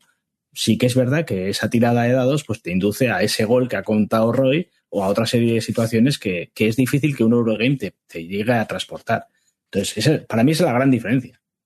También depende bastante del Eurogame, porque a mí sí que me pasa que hay ciertos Eurogames que sí que me transmiten un poco el tema y sí que tienen alguna Mm, cosa. sí, Por ej- el cierto. agrícola, por ejemplo, a mí sí que yo puedo contar alguna partida de agrícola. Pero es Magnate tema- es el mejor ejemplo para mí. En Pero eso. es un tema de que hemos hablado, se ha hablado alguna vez de que hay juegos que tienes problemas de pobres y juegos que tienes problemas de rico. A mí lo que no me van son esos Eurogames en los que te dan recursos, todo te sobra y gestionas la abundancia y te dan millones de puntos y no sé qué. Yo ahí pierdo. Pero cuando es un tema de, hostia, yo tengo que dar de comer a estos tíos y estos tíos no les doy de comer, me llevo puntos negativos. Ahí empiezas a, a meterte en, en el rollo. Cuando Sí, tienes sí, que gestionar el riesgo y la el puedes riesgo, cagar. riesgo. Y la puedes cagar. Pero Sí. claro, eh, ahora nos encontramos con que empiezas a sumar y el que más puntos tenga al final gana. O sea, al final, eh, muchos de estos juegos es que juegas y al final alguien gana.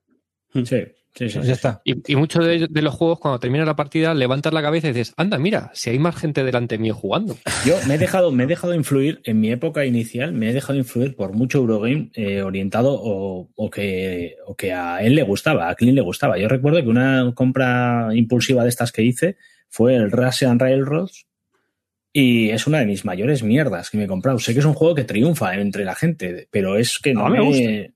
Claro, claro, pues, pues, y yo no critico que a la gente le guste, igual que pues no puedo entender que él critique que nos guste de esa manera a mí un Wargame. Yo, yo, yo defiendo que a ti te guste ese Russian Railroad y que disfrutes un juego moviendo esa ficha por ese camino de tren hacia, hacia donde tú creas que estás moviendo y a, y a conseguir los 400 puntos que ya sabes, 400 eh, aperturas y hostias que tiene ese juego y que sería imposible jugar con alguien como yo porque yo no lo controlo. Pero sin embargo, eh, no disfruto. O sea, yo no puedo discutir que te guste, pero no pretendas que todos disfrutemos con tu mierda.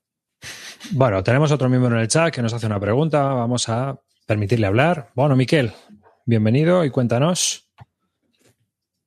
A ver, dale al play. Digo, dale ahí al botoncito ese de que se vea que está. ¿Ahora? ¿Ahora se me ahora ve? Sí.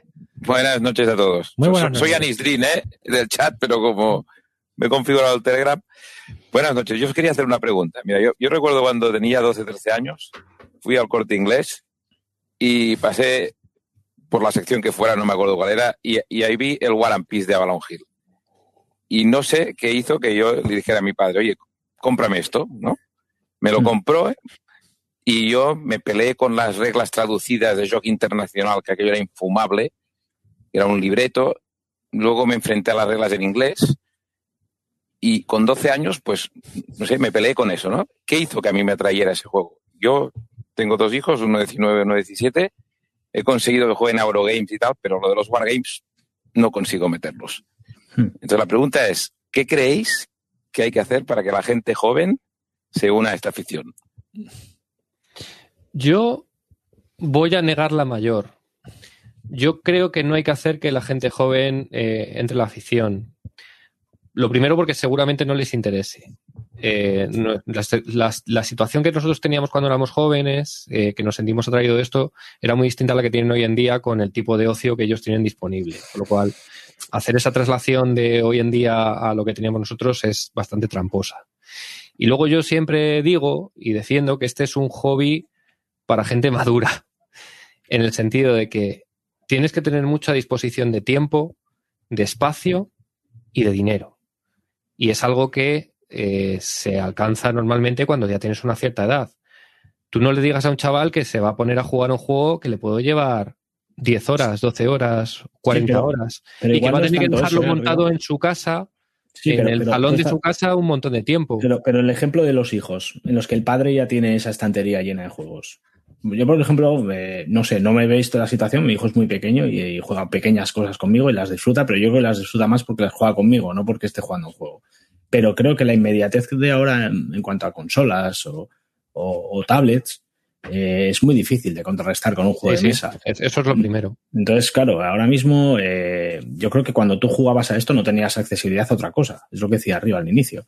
¿Cómo hacerle que vea algo, un juego de estos y que lo vea accesible? Pues, pues yo creo que al final jugando, jugando, tú jugando con él a algo que le llame eh, y, que, y que, por ejemplo, los Undaunted a, a mi hijo le encantan. Él no sé, él no distingue entre jugar un Wargame o un Eurogame, él está jugando. Y, y yo creo que es una, una cosa lleva a la otra. O sea, al final es eh, ir acertando con algo que, que, que guste y que, y que lleve a lo otro, pero evidentemente es muy difícil. Tiene que tener él una predisposición. Mira, había una pregunta en el chat que me parecía bastante interesante. Decía, no lo vamos a contestar, decía, ¿somos todos los guargameros flipados de la historia? Pues no, todos, pero en mucha, en mucha parte sí. Y yo creo que una de las cosas eh, más interesantes de jugar Wargames es desarrollar esa historia, comprenderla y saber lo que pasó. No le pidas a un chaval de 14 años, 15 años, que, que tenga ese, a lo Este- mejor es- ese interés por la historia. Está Entonces, a lo mejor yo- por la pero- fantasía. claro, yo, yo Pero no. ¿por, qué, por qué antes lo teníamos? Mira, yo, yo- yo- te- espera, te- os puedo contar un poco lo que creo yo, ¿vale? Yo creo que tenemos referentes diferentes. Eso yo lo veo con mi hijo, ¿no? Yo con- a, a mi hijo le puedo a lo mejor enseñar algo que yo he hecho, pero no le atrapa. Entonces, ¿a él cuáles son sus referentes? Pues las cosas que juega con sus amigos, las series que él ve. Entonces, mi hijo como tiene como referentes a los Ninjago. Mi hijo de cuando sea mayor le va a dar a su hijo, si tiene un hijo eh, o hija, los Ninjago. Pues a lo mejor, mira, yo esto es lo que jugaba de pequeño y su hijo le va a decir, pero si yo ahora estoy con lo que haya. Entonces, los referentes son distintos, ¿no? Yo, yo, por ejemplo, una imagen de mi infancia es Kirk Douglas de Vikingo cuando le amputan la mano en la peli, ¿sabes? Entonces, a mí me pones un- en ese momento un juego de vikingos y lo flipo, pero es que ahora no hay ni eso en la tele. Entonces, ellos eligen a la carta y tienen otros referentes que son muy distintos a nosotros. Entonces, a lo mejor, pues son tradi- trading card games de Pokémon o cosas que son cosas que a ellos les atrae, pero que no es esto. Entonces, a nosotros nos, a lo mejor hemos derivado hacia esto porque hemos tenido unas influencias que ahora mismo ellos no tienen. Y aunque tú se la des, no es la influencia de sus amigos. Es tu padre que está flipado y es un pesado. ¿Sabes? Claro, yo, yo recuerdo cuando era pequeño, pues yo qué sé, los cómics de hazañas bélicas y, Sí. y, y ju- y comprar los, los Hyperman y los montaplés de los, de los soldaditos. Cuando nosotros estábamos en los 80, echaban películas en los 60 que se hicieron cuando la gente de los 40 eh, eh, empezó a consumir cine masivamente. Entonces, es- Entonces- es cierto que lo que dice Arribas es totalmente cierto. Los referentes culturales son muy distintos. Y nosotros hemos crecido en, en unos totalmente distintos de lo que crece en la generación de hoy en día.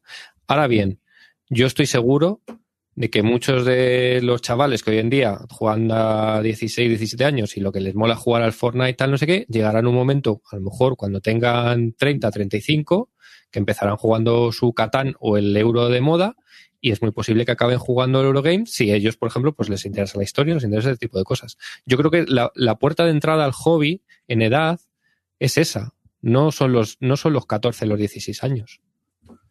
Creo. Hmm. Ujú. Sí, bueno, como dice Sétropo, ¿no? De los montaplés a los wargames hay un trecho muy largo. Y es así. Yo creo que al final, pues todos empezamos a lo mejor de otra manera. Eh, pero, pero va por ahí. No sé Yo la si primera, con- la- lo que recomendaría a todos, y esto ya no solo en Wargames, es que tú no obligues a. O sea, No, es- es- cuanto más lo pongas, menos va a ser. O sea, o sea, yo esto lo tengo muy claro. O sea, no quieras, no quieras que tu hijo sea como tú. ¿Cu- ¿Cuántos padres hay que les encanta el fútbol y al hijo no? Muchísimos. Yo, yo Sí, conozco sí, bastantes. Bueno, seguimos y nos hacen una pregunta en el chat. Recordad que tenemos el chat de voz, que eh, le doy prioridad ¿eh? siempre al chat de voz. Así que si tenéis preguntas por el chat de voz, darle. ¿Qué invento infernal utilizaríais para tener ordenadas y separadas las unidades en juegos como el Normandy The Beginning, en el que tienen un montón de unidades diferentes? Yo, para mí, es no jugar esos monstruos. O Río Salido, que es el bestia de esto, que te Eso cuente es. él, pero. Pero vamos, es que lo típico de. Sí, exactamente. La cajita para joyería. Con esto, chavales, ordenáis todo lo que os salga del nabo. Sí, para los que estáis oyendo, es la cajita que venden en Amazon, que son dos por 7 euros. Que es Ah, lo que no, está, o está no, todo el mundo cuatro- pillando cuatro- ahora. 4 por 7, son más, ¿eh? Yo creo que las compro de 4 en 4. Bueno, pues es que debe haber mucha demanda de guargameros últimamente. Mucho mejor que las bandejas tipo GMT, porque.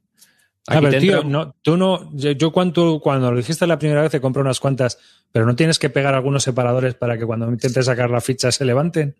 ¿En estos? Sí. No, en estos no. Yo lo que hacía con las bandejas de GMT es que no, no tengo ninguna aquí a mano para enseñarlo. Era que hacía unos separadores, porque al final el, el problema de las GMT es que el espacio que tienen es muy grande. Hmm. Entonces, si tú quieres separar por unidades, pues claro, si tienes muchos tipos de unidades, al final en cada hueco de esos metes tres o cuatro. Sí, entonces yo lo que me fabricaba era unos separadores internos para las bandejas de GMT, de tal manera que cada, cada espacio de la bandeja de GMT lo convertía en tres espacios. Así. Y en Pam, vez de son, son, cinco, son 5 por 4, ¿no? En vez de 20, Sí. pues son 20 por 3. Los tenías para 60 unidades distintas. Yo he ido bajando bastante con, con las bandejas de GMT. Hubo un momento que las usaba mucho Sí, y yo- un, un día me di cuenta que dije, en la mitad de los juegos el setup no es tan complicado y, y no son necesarias.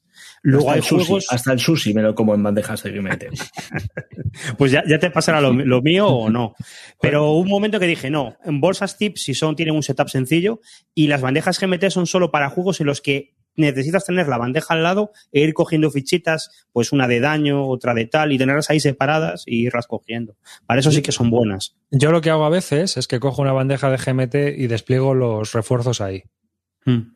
Eh, turno 1, turno 2, turno 3, turno 4. Sí, es- Pero luego lo guardo en bolsa zip porque, como dice Roy, al final a veces es mucho más cómodo Más cómodo. para guardarlo y tal. Ahí al caos, viva el Tú caos. me, dejaste, tú me dejaste el Oland 44, o el Oland 44, no, el Normandy 44, y lo tienes eh, ordenado de tal manera que les- le tuve que sacar foto a todo para poderlo ordenar luego otra vez, porque decía, no entiendo la puta lógica que le han metido a, lo- a- a- a- a la caja y luego las bolsas y tal, y he dicho, le voy a sacar fotos a todo, y ¿Para qué? Sí, hazlo como te dé la gana. bueno, O sea, yo te lo devuelvo como, como me lo has No, no, tú quédatelo ahí, sí, eso ya ves tú. Aprovecha, aprovecha, dale, dale, dale cera. Por turno. La mejor forma de ordenarlos es por turno. Es por veces. turno, es que estarán ordenados por turno de entrada, seguramente. No, no, hice el despliegue y no, no era por tú. No estaba, Una- pues, a ver. Una bolsa zip con los iniciales y luego el resto por turno de la bandeja. Sí, suele ser así. Bueno, siguiente pregunta que nos hacen en el, en el chat de, de Twitch es ¿qué opináis del juego de GMT Bayonets and Tomahawks? Bueno, yo creo que aquí de juegos específicos lo vamos a dejar para el programa normal porque cuando lo probemos os tengamos... Es que yo ahora mismo no tengo opinión y yo creo que tampoco ninguno. O sea, todavía no. Que está hecho por un canadiense es mí lo que más, más me llama la atención. Que está hecho por uno de la zona. Siguiente pregunta. Siento no ser tan específico, pero todavía no acaba de salir. Yo tengo una duda. ¿Quién de vosotros es incapaz de empezar una partida sin haberse leído un libro, revista y hecho un esquema mental o estrategia elaborada? Lo pregunto porque mañana tengo partida y para saber a qué me enfrento. Bueno, depende. Depende del juego. Yo hay veces que me enfrento al juego y no tengo ni puta idea de lo que Yo, estoy sí, jugando. sí. Y otras veces suele ser al revés. Por ejemplo, las series. Es decir, por ejemplo, yo en grandes campañas de la guerra civil americana, ahora sí, antes de jugar a un escenario, me empapo de la hostia. Pero en general, si empiezo un juego, normalmente empiezo a jugar y digo, joder, ahora voy a leer sobre la campaña. Suele ser al revés. Sí, en mi, en mi caso es igual. Eh, el juego me llama la atención de profundizar más. Hmm. Y, o sea que es, es a la inversa. Primero lo juego y luego me flipo y entonces ya me compro un libro, me leo, me, me veo un vídeo o lo que sea. O lo juego con Celacanto y me cuenta hasta dónde ha meado el... Sí. Yo también tengo que leer. Porque no- Sí. Yo después, yo hago lo mismo que hace, que hace David. Hmm. Normalmente es, es así, generalmente. Pero es cierto que casi siempre, no siempre, pero vamos, el 80%, 90% de las veces que juego un juego deriva en, en, en Compra de investigación libro. En adicional. lectura, sí, sí. en lectura, en lo que sea, pero Cierto. casi siempre, casi siempre. Documentales, lecturas, sí. referencias, etcétera, sí. Normalmente un libro, y es más, yo agradezco mucho cuando en las notas de diseño viene la bibliografía, qué libros te puedes leer para, para enterarte mejor de la campaña específica, y eso se agradece un montón. Cuando hay en un juego notas de diseño, por qué ha tomado esas decisiones y qué son los libros que le han llevado a él a hacer el juego, joder, macho, ya es A mí, a, el a mí sumum. me pasa una cosa y es que cuando alguien me recomienda un wargame eh, y el wargame me gusta, generalmente le pregunto al mismo que me ha recomendado si no conocía el periodo histórico, que me recomienda alguna lectura que le haya llevado a él a ello. Y, y no hay nadie que no me recomiende algo. Es decir, que esto creo que es algo habitual porque, porque me ha pasado más veces. De hecho, el último fue Roy con, con, con el tripack. Ah. Pero te dije que estaba todo en inglés lo que había leído, así que Sí, es cierto. Sí, es que además de esa campaña está casi todo en inglés. Yo tengo unos Mm. cuantos libros en inglés también. Eh, vamos allá. El creador favorito de Wargames y aquel creador que más aportó a las mecánicas de los Wargames. Nos preguntan también en el chat de Twitch.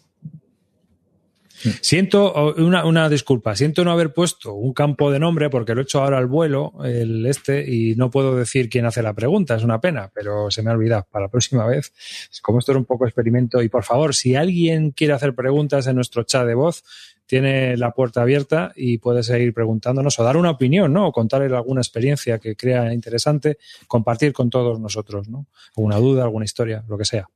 Yo, como creador de Wargames, me quedo con dos personas, que son con Dean Essig, que es el creador de BCS, OCS, TCS y SCS, que me parece que ha aportado cosas muy interesantes al género y, ha hecho muchas series que son bastante míticas. Y luego, por otra parte, me quedo con John Butterfield como quinta esencia de los juegos solitarios, que a mí me gustan mucho, y me parece que es un tío que tiene un coco súper amoblado para marcarse los súper solitarios que se marca. Para mí eso es, eso- ese es mi, mi top, mi top de diseñadores. Que hay muchos otros, ¿eh? que no digo no. Hmm. Eh, Mark Herman, por ejemplo, pues ah, fue el que inventó todo el tema de los CDGs y seguramente es una contribución muy grande al género. Hmm. Pero yo me quedo con Dean Essig y con, y con Butterfield. Bueno, Yo por ser un poco, pues hombre, eh, a mí Valkoski con el grandes campañas, pues me tiene ganado. Y, pero si tengo que decir alguno, igual destaco a. y Mira, esto va a sonar un poco porque es amigo y tal, pero yo igual destacaría a, a Gentilhombre, porque es un tío que se documenta muchísimo y, y lo que, bueno, ha hecho el Cruzada, pero es que ahora mismo está con el de las guerras carlistas también y, y no lo he jugado, pero es que sé que va a ser un buen juego. O sea, es que si saca algo David, es, es algo que hay que tener en cuenta.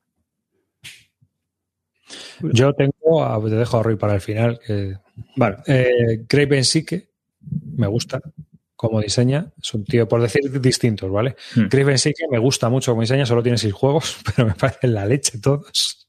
Me parece la leche todos. Y además, a veces alguno de su padre y de su madre que no tienen nada que ver uno con otro, ¿no? Pero creo que hace diseños muy, muy, muy buenos, ¿vale?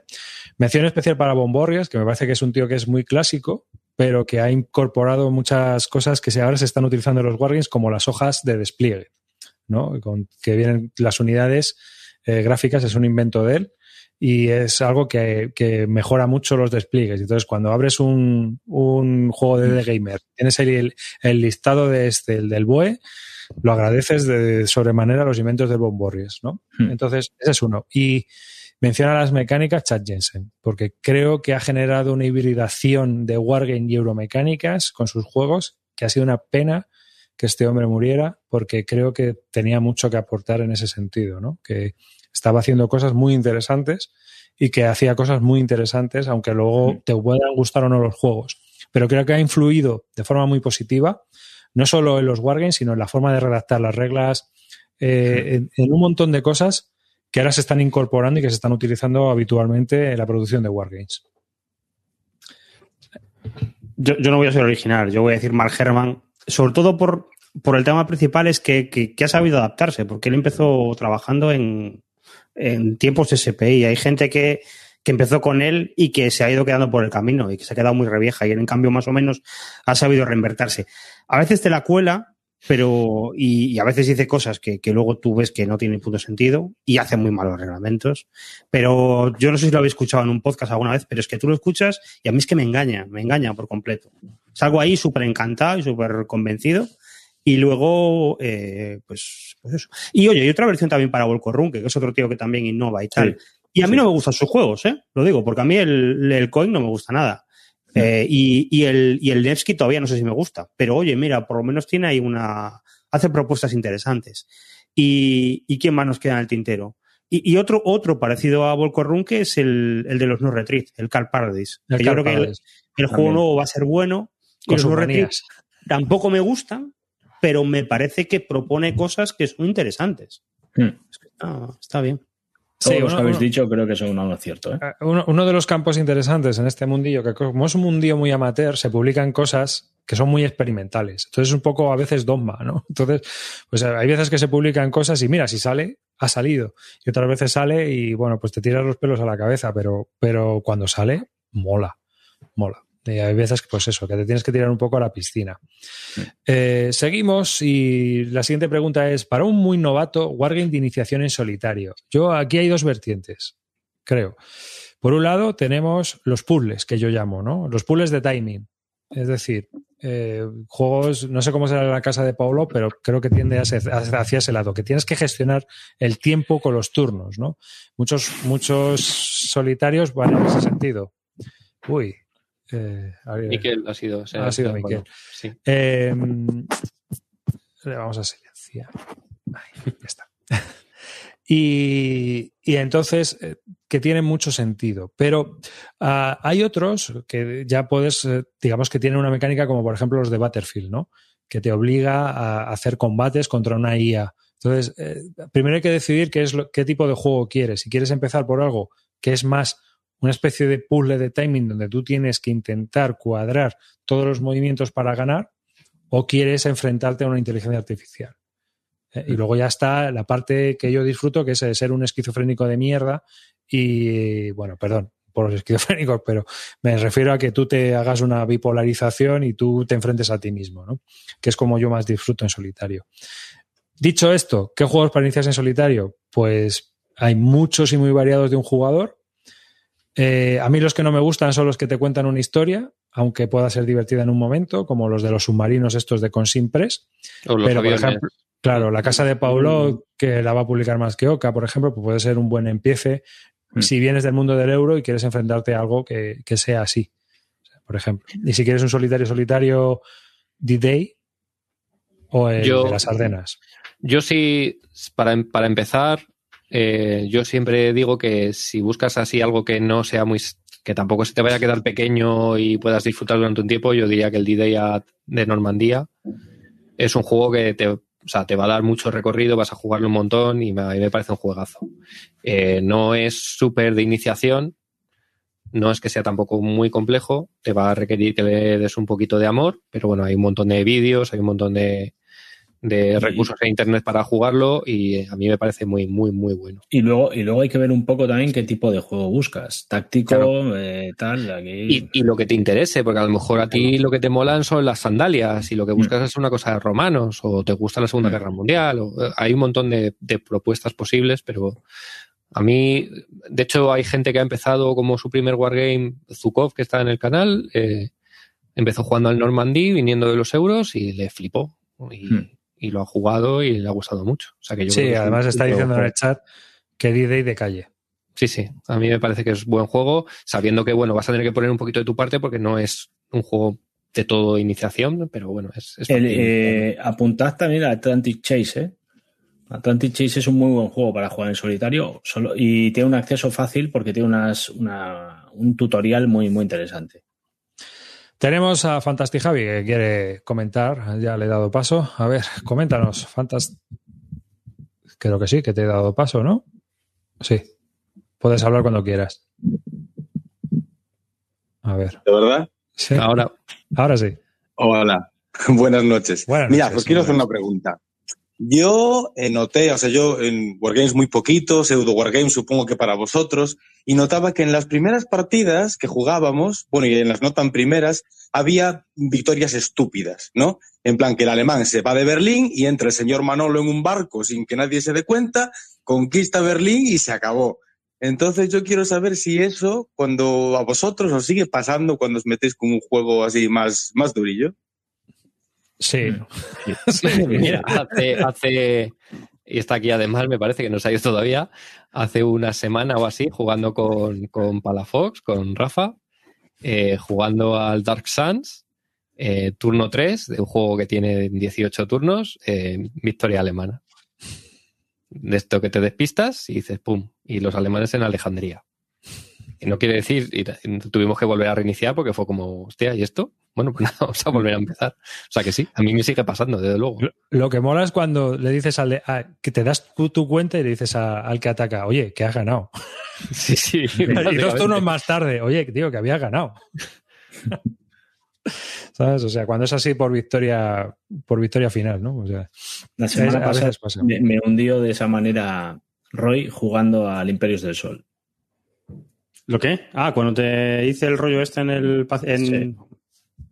Pues ya viste que la segunda vez no fui capaz de hacerlo. Y... Sí, bueno, me, me la hiciste una, no voy, a hacerla- no voy a dejarme dos veces un pasillo para que pases con, con toda tu tropa.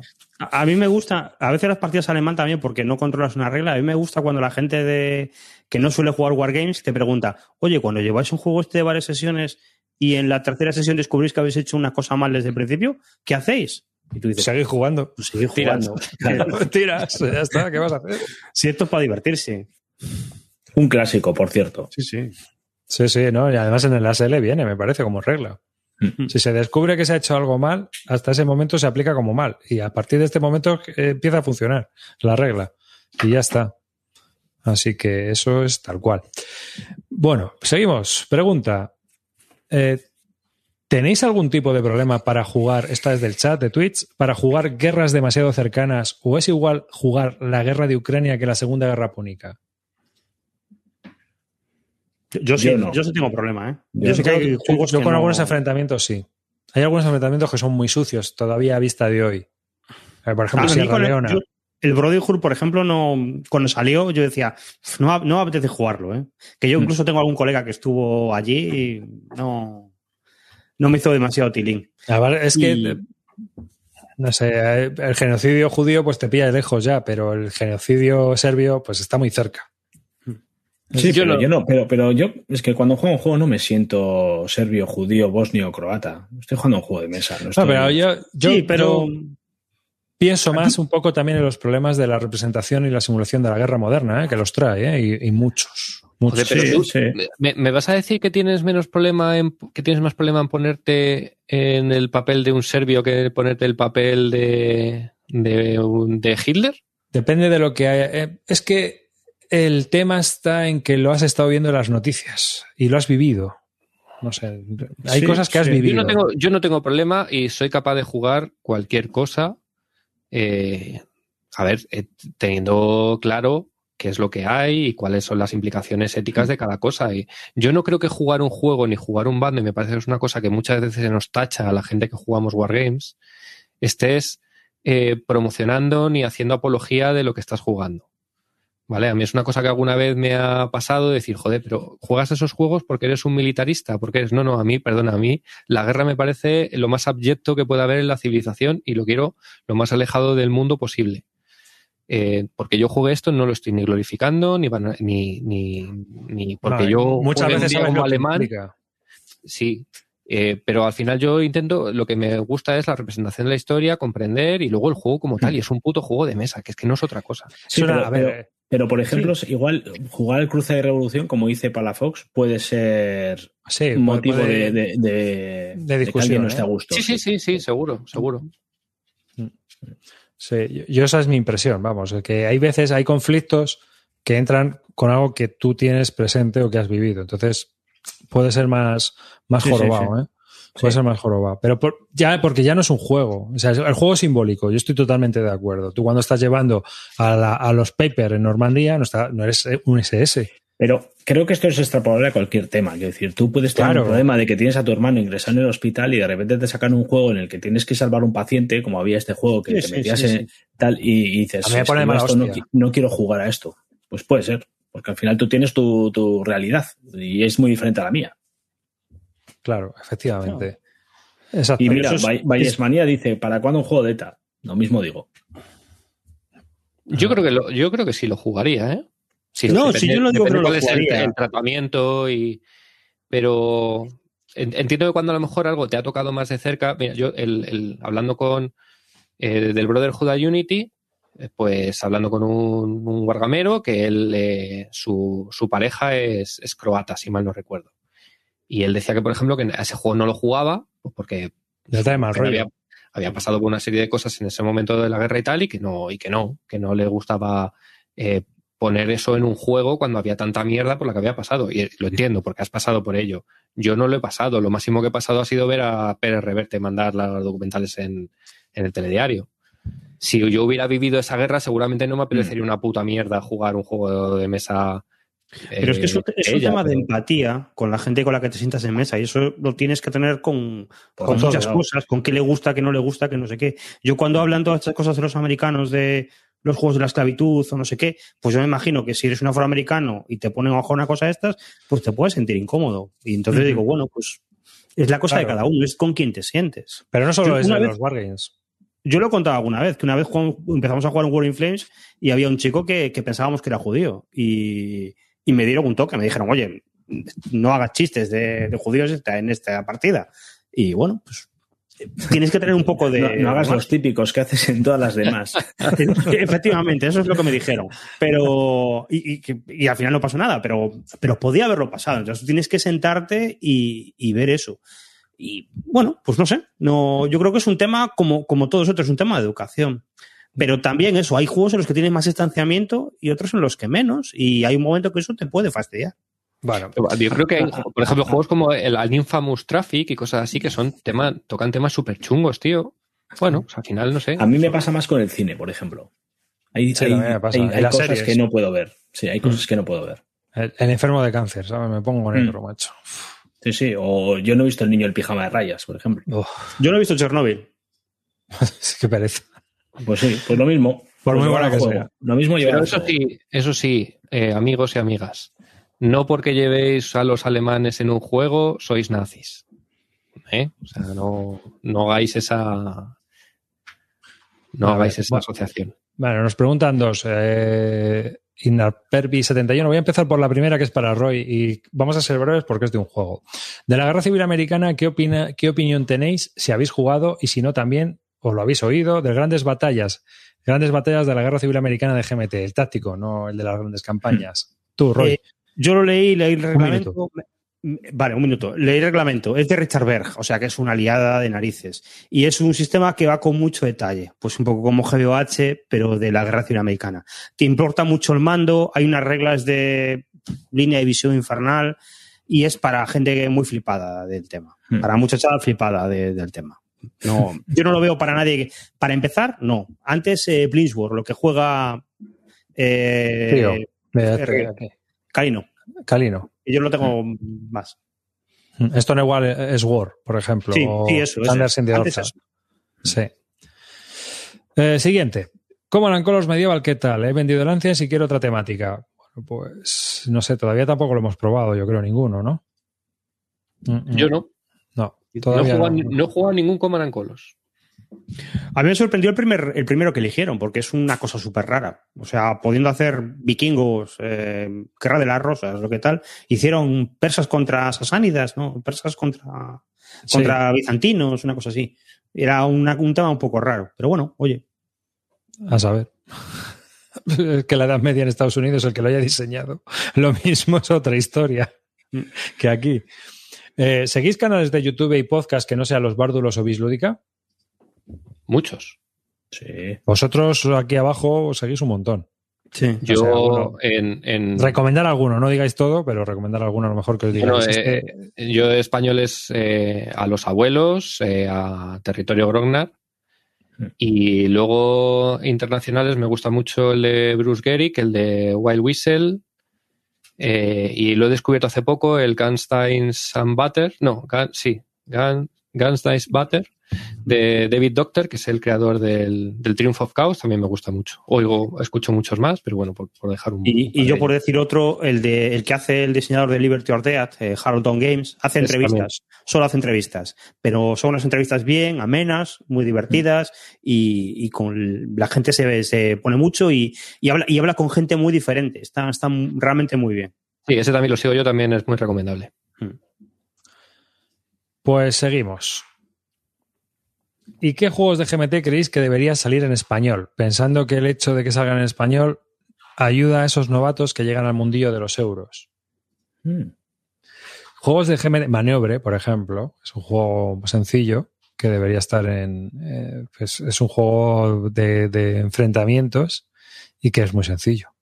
Command and Colors, pero ahora ya va a salir, pero es uno que siempre yo había dicho que tenía que, haber, que salir de alguna forma. Sí, Command Colors es un buen juego de iniciación.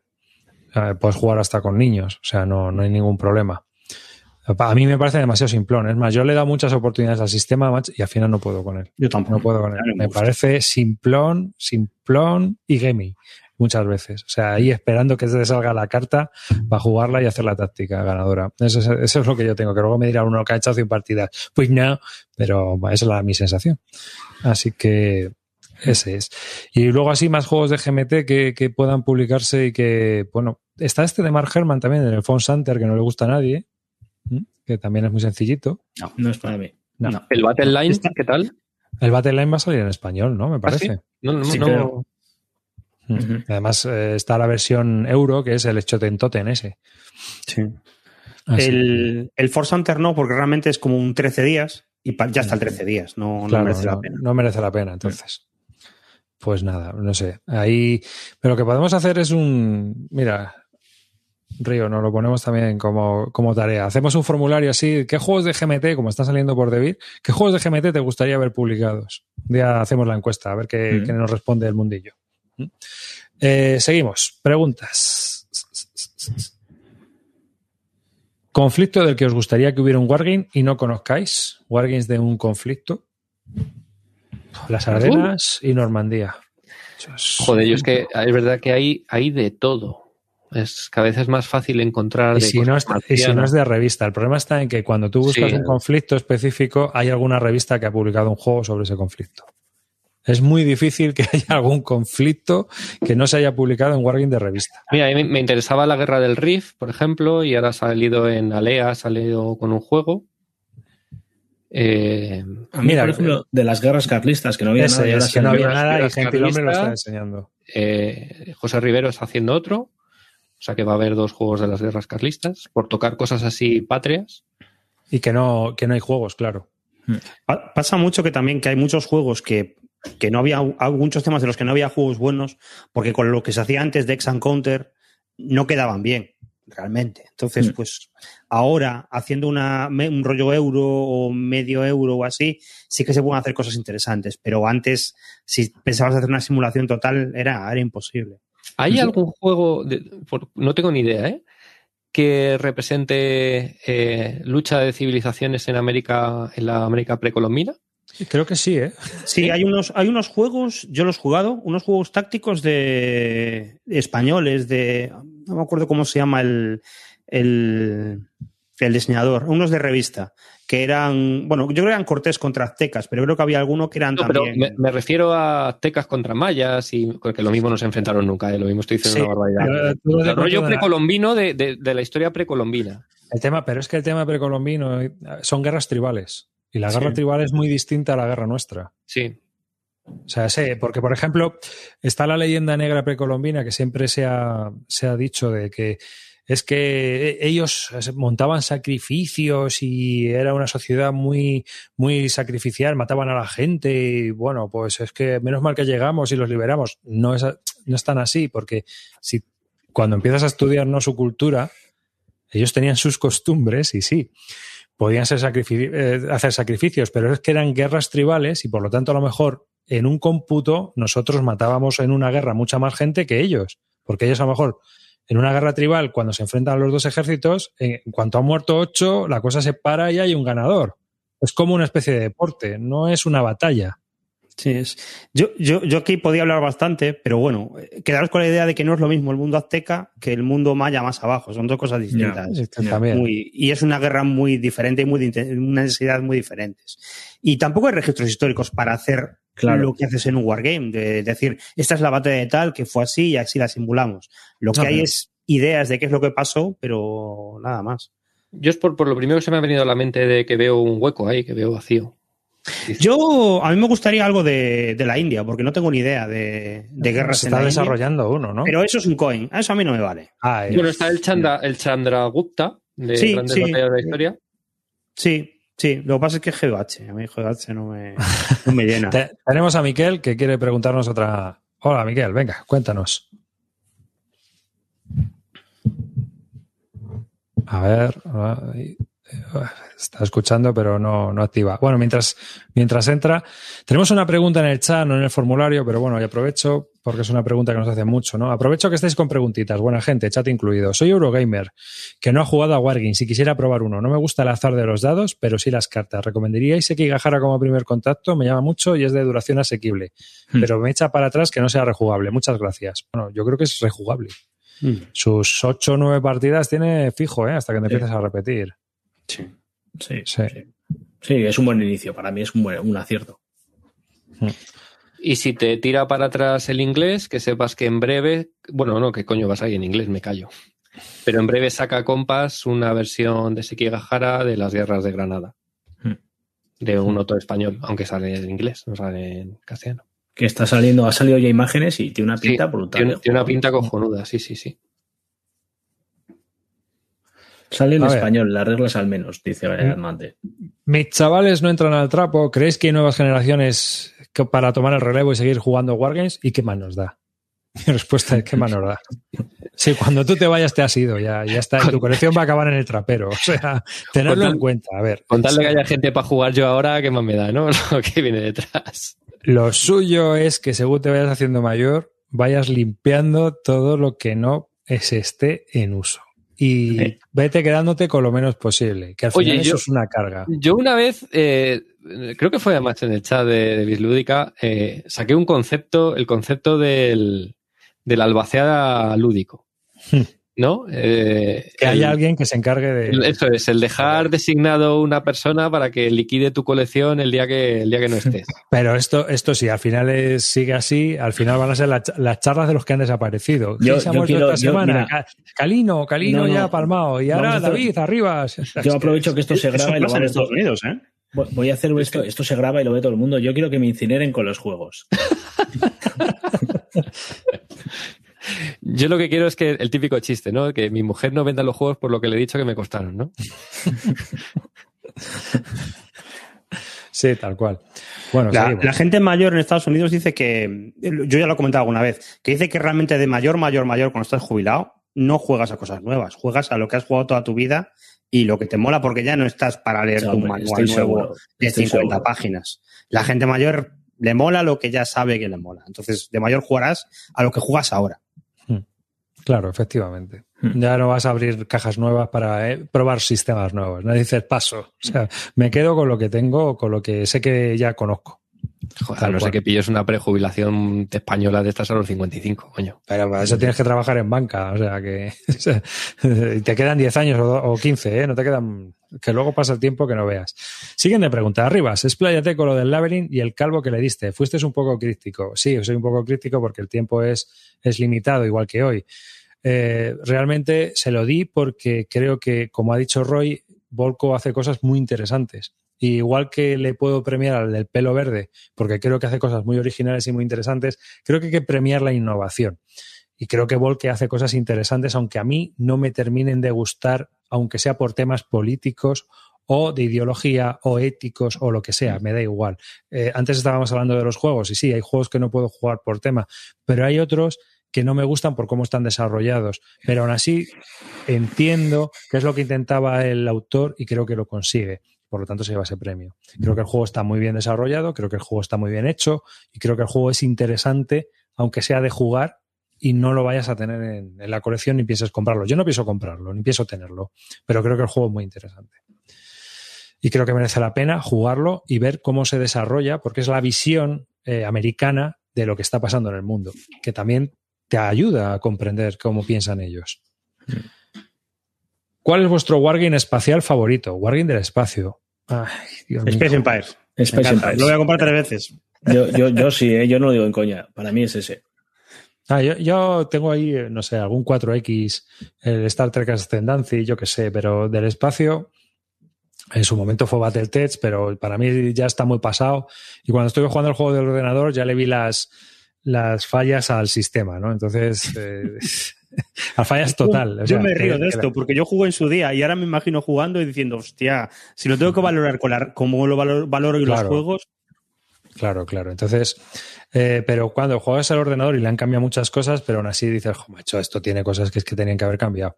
Entonces, bueno, pues eh, realmente yo ahora mismo, es, es que yo ahora mismo, o sea, aparte de Roy, a mí, por ejemplo, no me llama la atención comprarme un Wargame del espacio, ni de naves espaciales, ni de nada, de nada.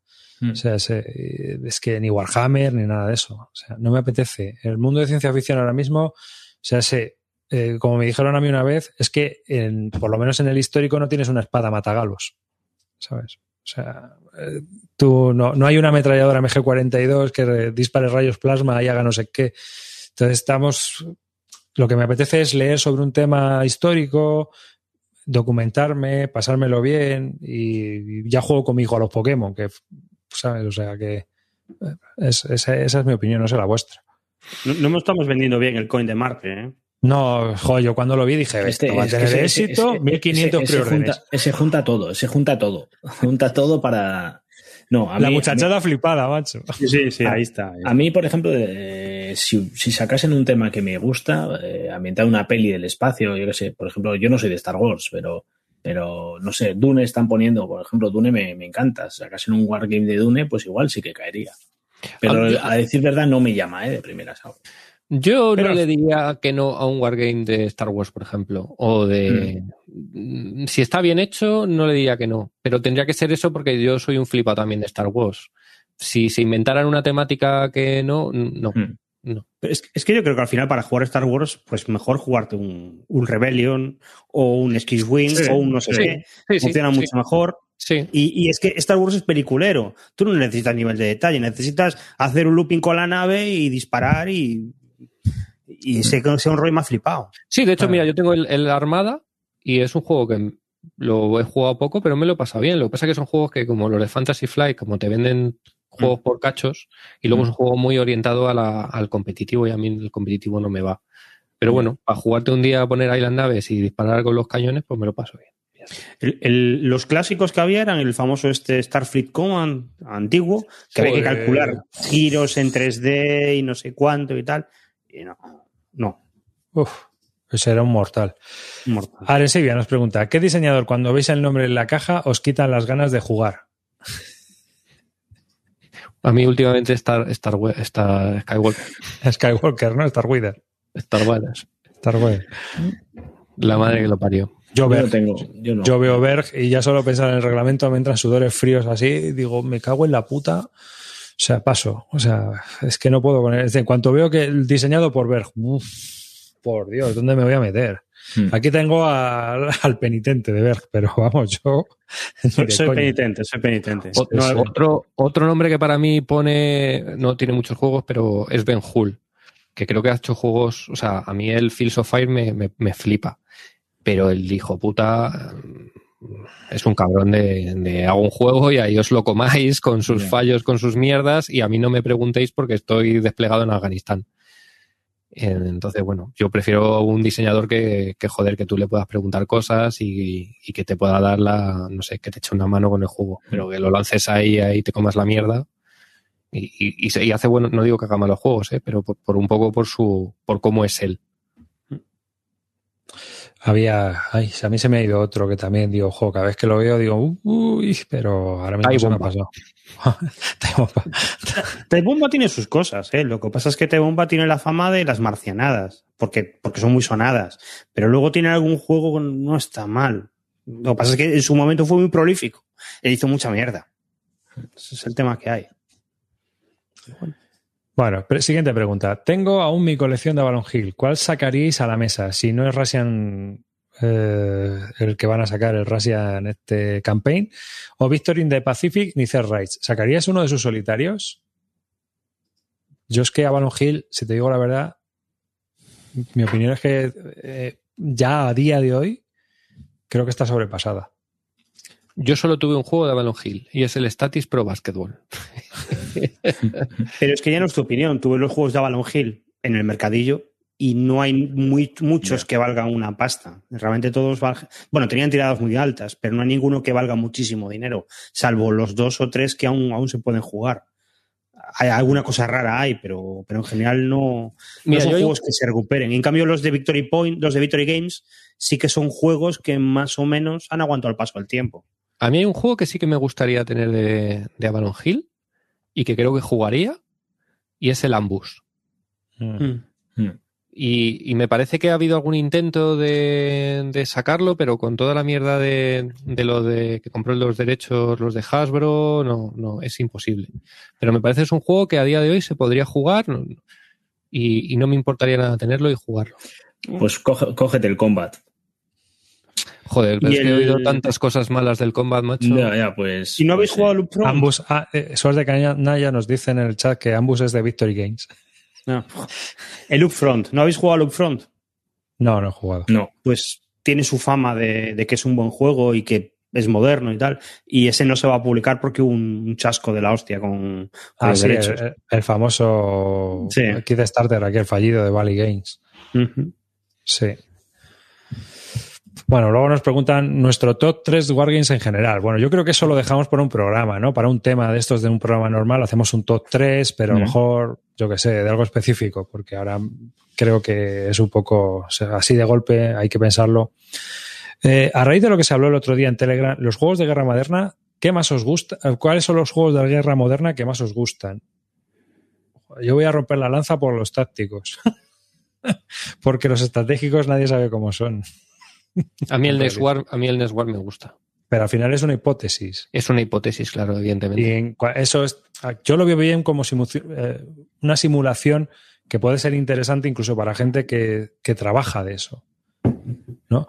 Pero no tenemos ni para joder idea Ah, no, no, de claro. Bueno. desarrollar eso, va, pero ni de coña. Fitna, tú Fitna. Este. Ese es de un analista también de, de francés, ¿no? Sí.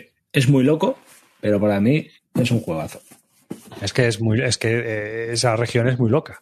Sí, es muy loca y sabes a, qué va, a lo que te expones, claro. Pero sí, Claro. pero es un juego que, es, que para mí está muy bien. Además te sirve para, para enfocar un poco también lo que está pasando ahí, ver un poco quién se está pegando con quién y cómo. Y... Y además es una visión europea, no es una visión americana, Mm. que también es distinto. Mm. O sea, a mí los tácticos yo creo que son los que más me, me interesan de, de la guerra moderna porque es una cosa que sí se produce. Es decir, ahí eh, ahora mismo las guerras son muy sucias y, son a nivel táctico. No hay operaciones ni, ni siquiera hay estrategia. La estrategia se, se juega en un, en un coin o en un euro tipo Labyrinth, no en, en, este, en estos juegos. No hay grandes movimientos de tropas, son tropas pequeñas y todo eso. Siguiente pregunta. Battlehymn, volumen 1. ¿De Compass o Brigade Series de Washington? Antietam, Silon. Pues yo voy a dar mi opinión. Ni lo uno ni lo otro. Yo no puedo hablar porque no los he probado. Yo Battlehymn no me, no me gustó. Lo siento. Yo probé el de ordenador y no, no me entusiasmó. Y los otros, el de Silo y tal, es que yo he probado los que sacaron. El problema para mí de Washington, como digo siempre, es que es, son juegos muy euros. Bueno, Y- habla- yo, yo no sé, pero hablan muy bien de ellos. Yo estoy. Sí, por- sí, sí, sí, son muy buenos, son muy buenos. Yo no niego que sean muy buenos, la mayor. Yo no niego la mayor. También han sacado algunos malos. ¿eh? Sí. Porque han sacado esos, esos de Blue and Grey que sacaron de bloques, yo los he visto saldados. Y es que además el problema que tienen es que su rejugabilidad el- el es escasa. Blue and Grey es muy flojo, muy flojo. Tenía uno que era Wilderness Empires también, que también lo Sí. mismo. Muy poca rejugabilidad, muy poquitas áreas en el mapa y no. Hay que, hay que escoger muy bien de Worthington. ¿eh? Tienen buenos juegos, pero hay que escoger muy bien y esperarte un tiempo, porque la gente los juega la primera partida ¡uh! y los pone por las nubes. Y luego a los seis o siete meses o los ocho, pues ya los ves que los están saldando, o sea, los están vendiendo, los están cambiando, la gente que los ha puesto bien. Yo la gente que sigo en, en la BGG y te dicen, no, es que no ha aguantado la rejugabilidad, es que... Y eh, pasa eso mucho, o sea, que nos libremos del juegazo con una partida, de verdad. O sea, eh, hay que buscar las reseñas de la gente que ha jugado 6, 7, 8, 12 partidas. O sea, una reseña mala con una partida me vale, pero una reseña buena con una partida no me vale. Entonces, ese es el problema que tengo yo con Washington, que la gente los pone muy bien en la primera partida, pero que luego muchos bolo. A ver. Eh, y Battlehymn, pues es que no me gustó mucho cómo se desarrolla. No me gustó. Eh, la segunda, el Gettysburg es Gettysburg, que es un poco rollo. Y P-Reich es que con el sistema este de chip pool, tal y como lo tiene implementado, el confederado tiene unos atascos ahí muy raros y no me. Sí, es una evolución del, de la Crossfire File 5 Aprils, que era el juego clásico. Sí. Pero... Hombre, tiene la cosa buena de que no tienes que obligar, no te obliga a atacar esta vez. Lo han cambiado, ¿sabes? Eh, y luego vamos a seguir. Aprovecho que estáis con preguntitas, buena gente, chat incluido, soy Eurogamer. Ah, sí, eh, ya está, lo, lo he hecho. ¿Cuál es vuestro wargame favorito para tres jugadores? Uh, pues yo diría el Brotherhood and Unity. Es que no hay muchos, la verdad. A no ser que hagas alguna separación de, de wargames que son para dos y repartas los bandos, así destinados para tres. mm, El primero generalmente es el Brotherhood. Tienes el Triumph and Tragedy. Bueno, es verdad, es cierto. Pero pongo por delante el, el- el Brotherhood.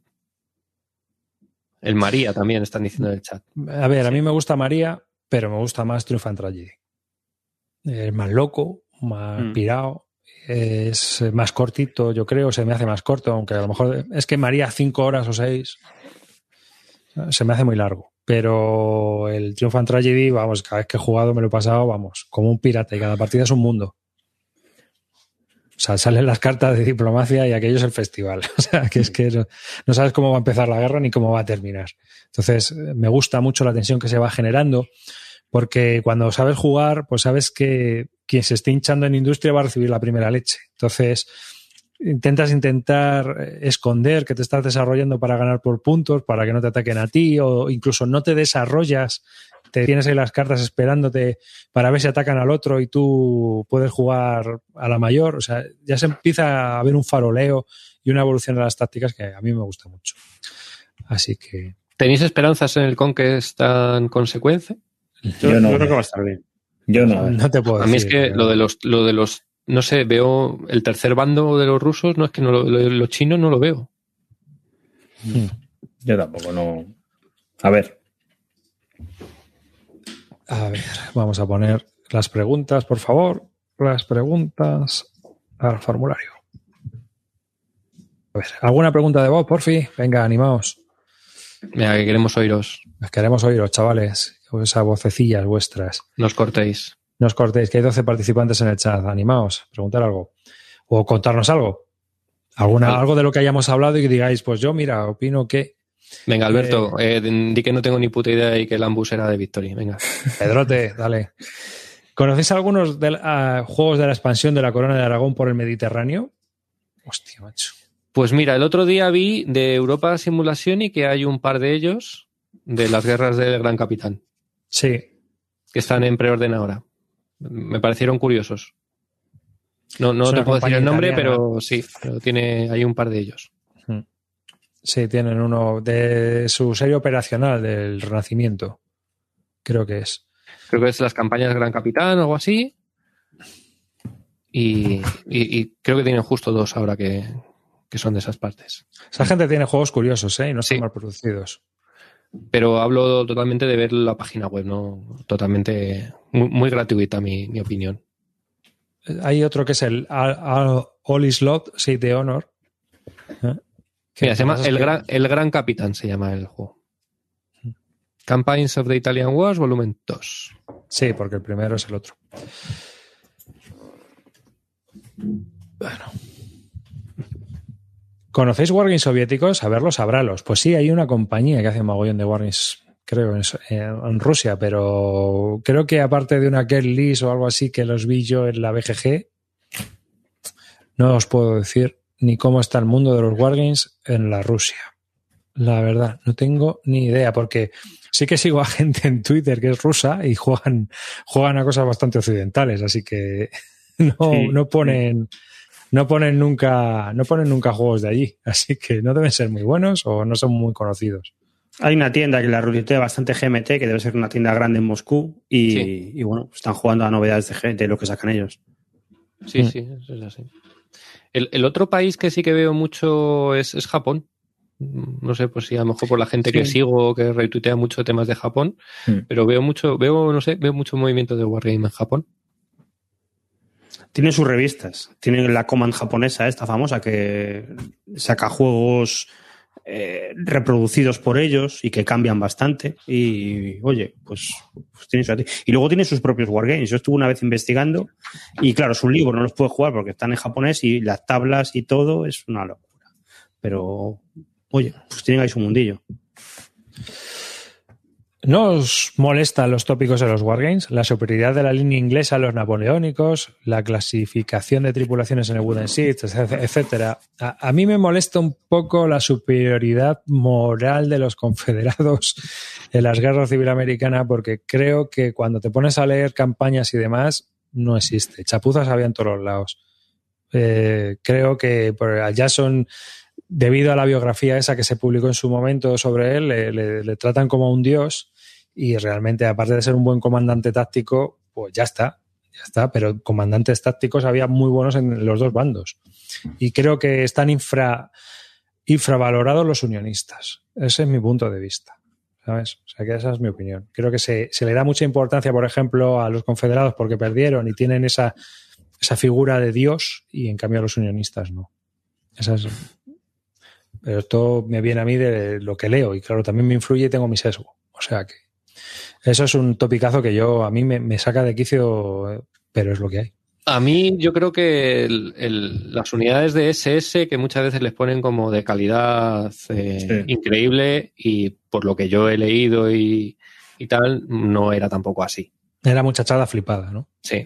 Entonces, bueno, hay muchas veces que ves ahí la unidad de SS, no sé qué, ala, hay unas calidades de la hostia. Cucarachas. Yo los llamaba cucarachas cuando las veo. Ya ves. Eh, ¿Tú, Calino, te tienes algún topicazo No. que digas? No, Ni sí, las, las, las S, no, napoleónicos tampoco, pero eh, las SS sí me pasa también, sí. De hecho, es que en todos los juegos pasa eso, ¿no? Un poco. ¿Y tú, Roy, tienes algún topicazo que digas, Buah, esto? No, no se me ocurre ninguno, pero, pero sí, pero muchos. ¿eh? Lo que dices de los confederados también. Sí. Yo, yo me acuerdo una vez que le pregunté a un tío, claro, porque luego allí te encuentras gente de, de todo tipo. Le pregunté sobre juegos a, a un tío que suele escribir mucho en, G- en BGG, que lo tengo de Wicked Woody, y claro, el tío tenía unas opiniones rarísimas. Él pensaba que McClellan hubiera solucionado la guerra en, en dos días si Lincoln lo hubiera dejado. Entonces Sí, era en plan, sí, de, bueno, pues vale, vale.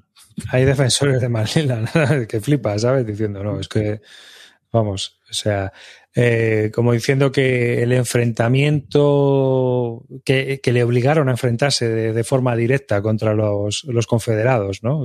Pero, tío, si la estrategia la decidía él, que sí, que lo- el Lincoln presionaba, pero al final el que, el que hizo la campaña de los siete días y estaba pidiendo todo el día refuerzos era él, no era Lincoln. O sea que, que estaba ahí. Yo, el, Eh, más uno de asaltos de Lee, por ejemplo, no. No que lo entienda, ¿no? Esta es para Calino y Río. ¿Tenéis algún wargame napoleónico preferido de San Counters? Esta es para, o para Hablar, hablar. o- hablar vosotros, porque nosotros, yo, eh, napoleónicos, cuanto más lejos, mejor. Yo sol, de momento napoleónicos he, jugué, he jugado a los de a los del sistema 20, que de hecho es el primer wargame que jugué fue un Gena 20. Me lo trajo Gonzalo Santa Cruz a jugar a casa y enseñarme lo que era un wargame. Hmm. Eh, pero bueno, no me, no me entusiasman esos juegos, la verdad. Aunque no son malos para empezar, pero no me entusiasman. Y luego- Yo. Perdona, sí, termina. y, y jugué a una partida también a, a la serie esta que se ha comprado Calino ahora hace poco. No me acuerdo cómo se llama. eh, La biblioteca. sí, la de los, do- los de OSG. Hmm. Jugué una partida también con Gonzalo y bueno, pues no, no sé, fue una cosa ahí, aquí te pilló rápido para, para jugar y, y tal. Y le tengo to- puesta todas mis esperanzas a los de Exasin de, Sí. de Fallen Eagles. Yo también le tengo la experiencia puesta a ese juego. Es verdad que estoy con la serie esta de la biblioteca. Lo que pasa es que he tenido un problema con, con las sillas de madera. Y en el siguiente, en el siguiente episodio tendréis más noticias de esto. Ya, ya, me, ya me explayaré. Pero sí. Pero al final os pasáis a Saxasim. Pasáis No, de no, no, no, no me paso. Yo, yo cuando tenga sillas jugaré al juego. Ya, ya, ya. Pero cuando sean de tamaño más pequeña que la que tengo en la espalda. Ya, pero a vosotros, ya por meternos un poco, parece normal que me digáis, este juego es estupendo. Pero claro, hay que jugar con otras reglas y con sillas de ocultación y con, con mayonesa. Está todo rico. Pero, Sí, pero ¿por yo puedo Por- a mí no me gusta el Command and Colors, pero si lo juego en el Epic, está de puta madre. Pues sí, pues sí, pero es una opción que te da el juego. Es que, ¿por qué no agarrarte a ella? Sí, sí, sí. Sí, sí, sí, sí, ya, ya nos contarás, ya, ya, ya. Aquí Ya está. llegará, ya. Sí, Vendré sí. con el tricornio napoleónico ese. Sí, de- eh, Qué razón llevabais. Y yo te acompañaré con la casaca de corazón. Bien, bien. Bueno, siguiente pregunta. ¿Vais a caer en el Amos Fearful Sacrifice? ¿Qué opináis de momento de la campaña? Bueno, cuando salió la campaña eh, eh, lo comentamos porque el sistema este del Blindness War, eh, pues nosotros lo seguimos. La pega que para nosotros tiene es que es un poco inconsistente, que es lo que hablábamos de que no tiene una serie de juegos que tú digas empiezo por aquí eh, y sigue, sino que bueno, está un poco deslavazado. Y ahora sale con otra compañía, la batalla completa, los tres días de Gettysburg. A mí mi opinión es que Gettysburg es aburrido, para empezar, porque todo el mundo sabe cómo va a acabar en, la en, los montes esos que hay ahí atrás. O sea, ahí la gente se subía ahí. Es que no hay otro... ¿Qué vas a hacer como unionista cuando viene todo tanto confederado? Pues subirte a, subirte a, a la vertiente del valle. O sea, a la vertiente de, la- de las colinas que había. Es que está clarísimo. Así que el- esa es mi, mi opinión, es que, joder, mucho juego, mucho mapa, mucha pasta. El sistema merecía, merecía mejor suerte. ¿eh? Yo creo que lo llega a sacar GMT como serie continuada y estaba, estaba muy bien. Porque yo el que tenía, que, que, que lo acabé vendiendo porque era de Gettysburg y me apetece pillar otro, estaba bien, pero el, el manual era sin ejemplos, sin ninguna foto, era, era un poco cargante. Y luego hay pequeñas variaciones de juego a juego.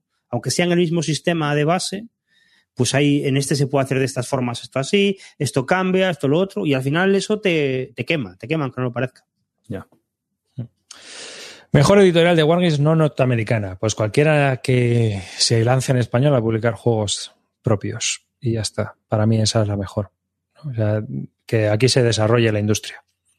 Ya sea con el Ambón, ya sea de con sus juegos, ya sea más que Oca, con el de la carga de los tres reyes, lo que sea, pero que sea de aquí. Y es, para mí es lo mejor, que empieza a haber una industria. Y como comentaba el otro día, yo creo que están empezando a surgir una serie de, desarrollado- de, de autores españoles que son muy potentes. Entonces, creo que tenemos hay una mini industria que no se va a ganar dinero porque esta industria del Wargame es una mierda, pero que, oye, van a dejar un legado que creo que puede ser interesante inte- e internacional. Así que bien hay que hacer. Yo, gente. yo creo que es el siguiente paso, ¿eh? que haya una editorial que saque, que apueste por sacar juegos de aquí, unos cuantos, porque si, si empieza a haber autores, es, es lo siguiente que tiene que haber. Pero que saque juegos, no, no traer los juegos que han salido de otro lado aquí, sino que, que saque los juegos directamente para exportarlos también. O sea, Bueno, no- ahora, ahora lo que está pasando es que de aquí están saliendo juegos fuera. Sí, Claro, claro. Que los editoriales, la- los editores, o sea, los diseñadores están eh, editando en compañías americanas. El día que esto Pero pase yo- una. Claro, pero yo creo que el futuro, o sea, eso está guay, ¿no? Pero yo creo que al final no tienes por qué irte a las Américas, ¿no? A hacer las Américas. O sea, lo ideal sería que tú tuvieras aquí una, una editorial Claro, de referencia de que pudieras no. sacar tu juego y ese juego se pudiera vender directamente fuera. Pero es Es que ya cierto que el, tienes. mercado, el mercado americano es muy complicado de vender si, Claro. si editas Si directamente desde directamente. Europa, pero, Hmm. pero bueno, que no, no tengas que, no sé, o sea, poder ser profeta en tu tierra, vamos. Bueno, vamos a darle vidilla. ¿Pensáis que hay un dado normal? Que ¿Pensáis que un dado normal físico repartiría mejor el azar que uno de Basal? Hay Oh, diversas opiniones al respecto. Uh, Eh, Estadísticamente da igual. Esto hemos, hemos- yo he debatido esto en, en ríos y ríos de tinta digital. Bueno, pues te lo digo yo que me he estado poniendo las pilas con el tema, con leyendo varios libros sobre el azar de este. Eh, para que haya azar, lo que hay que hacer es tirar el dado por una torre. Y luego, para simular el azar, debido al número de dados que vamos a tirar, da igual que sea con una aplicación, que sea con lo que sea. Claro. No vamos a tener una gran diferencia estadística entre lo que sea una aplicación y lo que sea tirar el dado por la torre de La, dados. la única diferencia es que en base le insultas a la- al programa y te crees que la mala suerte es el programa Es- que, es que juega contra el ti. programa que- No, el- el- el- aquí la historia viene en el que tú solo recuerdas las tiradas malas. Es decir, si tú estás jugando una partida y tiras el dado mil veces, eh, no te acuerdas de la sucesión 4, 7, 2, 1. Te acuerdas de la sucesión 1, 1, 1, 1, que es igual de equiprobable que la 4, 7, 2, 1. Hmm. Pero claro, la 4, 7, 2, 1 no te acuerdas. ¿Te acuerdas de cuando has sacado 4, 1 seguidos, cuando has ido a hacer eh, cuatro movimientos en, el, en grandes campañas? Y dices, el Basal me está boicoteando. No, Sí. simplemente es una percepción, es una... Eso es algo de confirmación. Eh, venga, aprovechando que soy recluta becario raso, hace unos episodios hablabais de las jornadas Bellota. ¿Qué eventos guargameros en España hay hoy en día teniendo en cuenta la situación actual? Claro, gracias y un saludo. Bueno, hoy en día no Bueno, a día de hoy ninguna, claro. Así que So- solo según se vayan, pocas, ¿eh? según se vaya produciendo, pues también iremos informando por aquí. Eh, antes de pre-COVID, pues estaban las Biotas, estaban las, las Antebellum. Eh, había una parte de las Asturlúdicas también que se jugaba bastante Wargame. Bueno, eh, que se juegue Wargames hay en todas, las CLBSK, las Barduladas, todo hay algo de Wargame, pero, Sí. pero Pero exclusivas, Las de Barcelona, los DAO, aunque yo por lo que he hablado era más figuras que otra cosa y poca, poca partida. Pero yo creo que en principio batalladores, batalladores. batalladores, batalladores. Antebellum, batalladores y, y, y Bellota, yo creo que es un poco lo, y las bélicas que se harán en cuanto ¿Se sabe qué lugar, en qué lugar está España en el, rating de, en el rating de ventas de GMT? ¿Es cierto el auge de los Wargames en el país? Al menos esa sensación da el mundillo, por lo que se ve y se oye. Pues mira, en las Bellota, en la conferencia que dio Jane Billingsley, eh, se lo preguntamos y dijo que ahora mismo España era el segundo mercado europeo después de, de- de Inglaterra. Que hace unos años estaba el quinto y que había escalado hasta el tercero. O sea que después de. Entiendo que mundialmente también debe ser el tercero, porque no creo que, que se venda más en algún otro país. O sea, debe ser ahora mismo Igual Estados Canadá. Unidos, mejor Canadá, eh, Inglaterra. desde luego en Europa es Inglaterra y después España, según lo que dijo GMT. Hay, yo creo que el confinamiento y el aburrimiento ha hecho mucho también por porque la gente pruebe un Wargame, Sí, literalmente, sí. la verdad. También es cierto que, por ejemplo, en algunos Kickstarter, por ejemplo, los juegos de Phalanx y tal, donde salen muchas veces la lista por backers, eh, España siempre suele estar ahí también el segundo, ¿eh? O sea que no. Bueno, te- dice Suerte Canalla que muchos juegos de Inglaterra van al resto de Europa. Puede ser, pero ahora, ahora veremos. Ahora sí, ahora cambia. ahora veremos, ahora veremos a, a ver por dónde van. Ay. Que te preguntan que qué se ve, si el halcón milenario o la cabina de un Heinkel 111. No, pues es un. No te puedo decir el modelo exacto, pero es un avión inglés. Es un bombardero inglés. Porque lo saqué del. El fondo lo saqué Ah, del War un Blue Imperial. Fighter o alguna cosa de esas, Sí, un Wellington. No sé ahora mismo cuál es porque no me acuerdo, pero es un, es un bombardero de inglés. Seguimos. No habéis hablado de los Dan Bersen como Nimis. ¿Qué os parecen? Yo es que no los he probado, no me llaman la No. atención. Yo, además, le tengo manía a Dan Bersen. ¿Pero porque cobra los módulos de Basal o porque...? Sí, sí, por eso, por eso. Mira, hablando de esas cosas, hoy, bueno, no sé si hay más- muchas más preguntas ahora, o si no, saco, saco un tres. Bueno, pues una cosa que me comentaron hoy. Había una persona que me dijo que, mm, que se quería comprar el manual de Simple GBOH y, y me dijo, joder, es que yo me lo compraría en PDF, porque pagaría el dinero por, por tenerlo en PDF. Que me cobrara GMT por el PDF porque es un reglamento y no se lo puede descargar en ningún sitio, porque en este caso no se puede descargar. Y, y claro, yo pensé en lo de Dan Bersen, que cobra el Basal. Y yo dije, hostia, pues tampoco igual tampoco es mala idea vender un reglamento en PDF. Hay gente que se Lo- lo puede comprar. Los ven, por ejemplo, Clash of Arms los vende. El de, el de Fighting Wins te lo puedes comprar en PDF. Eh, los, de, los de la serie de, de Battles of Reason también te los puedes comprar. Y la Battle me parece que también te los puedes comprar en, en Wargame Vault. Pues que es que Sí. es- eso es curioso. Bueno, el de ASL lo puedes comprar ahora en PDF. sí. Mm. También. ¿Habéis jugado alguno de los juegos de Paco Ronco? Yo sí, el, de- el primero, el Stalingrado.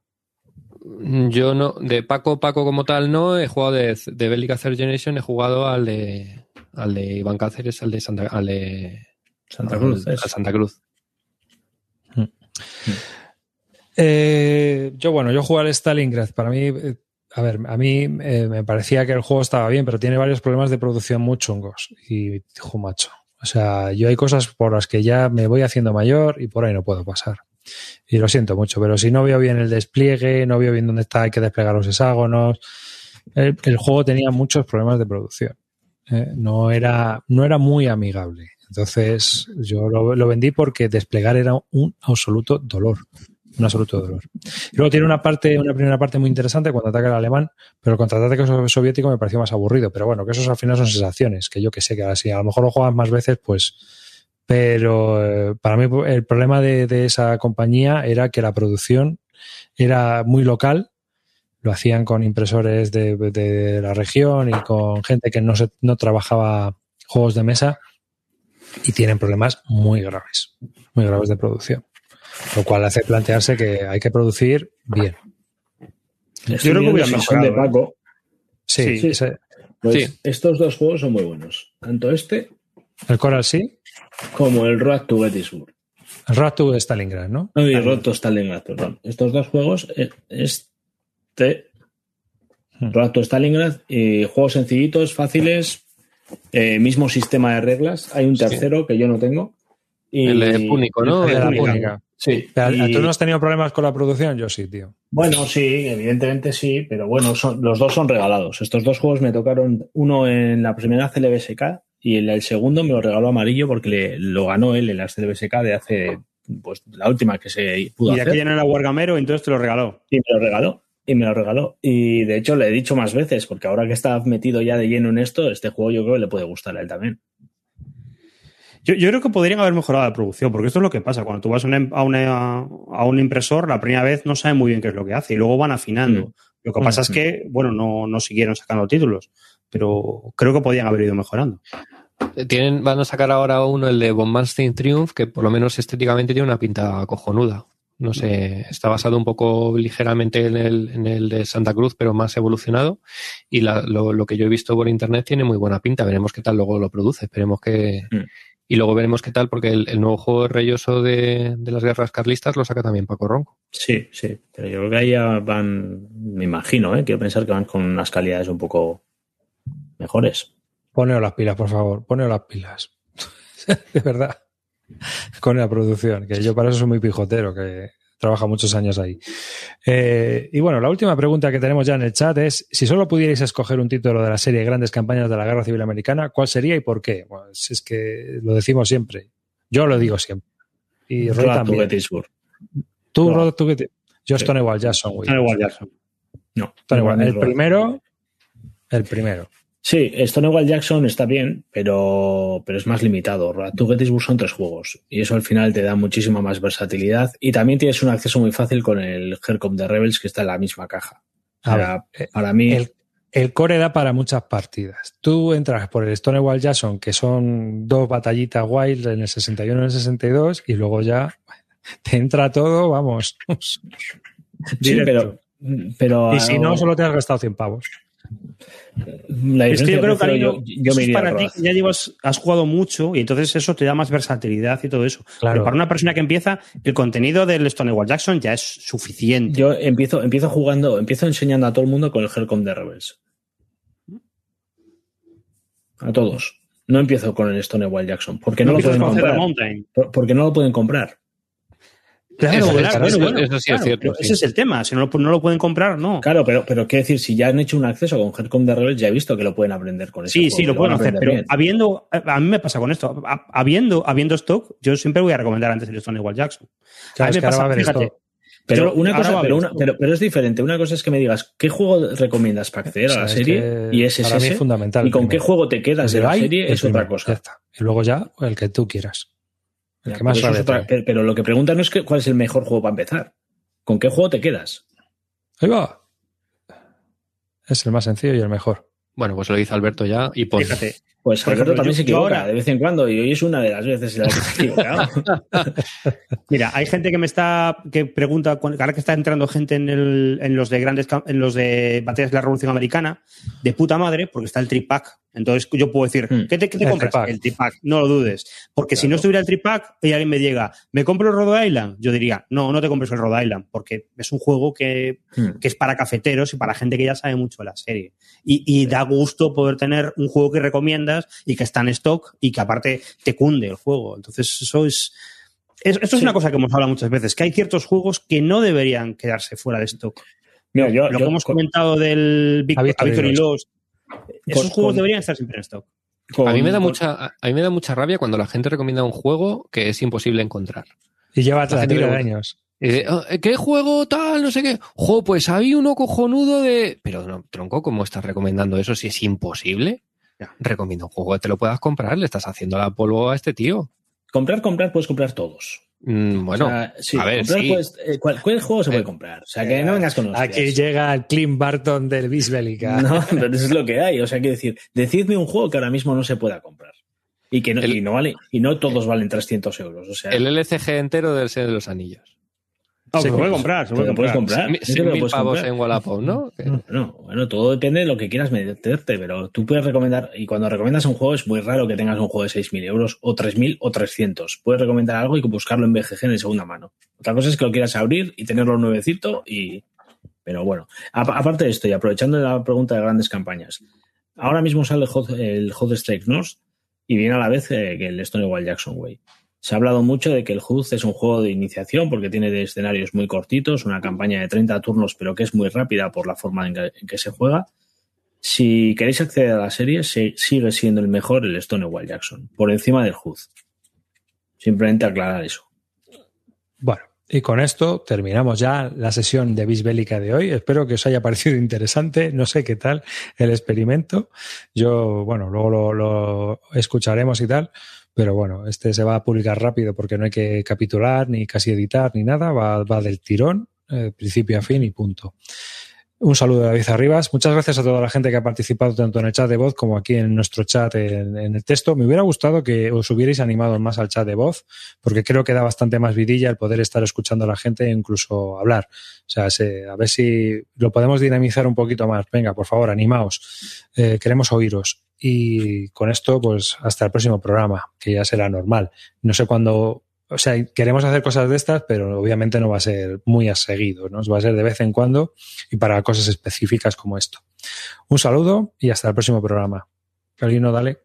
Bueno, chavales, un placer. Eh, desde aquí, ya que el que más ha intervenido es el señor Clint Barton, quiero, quiero invitarle a una batalla de gallos. En el próximo Bis Bélica está invitado a venir aquí y defender todas esas amenazas que ha, que ha echado por su lengua viperina.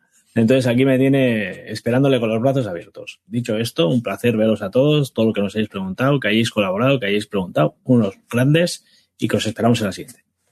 Un saludo y esta vez doble saludo y doble agradecimiento por habernos aguantado, estar ahí y además hacernos preguntas por el medio.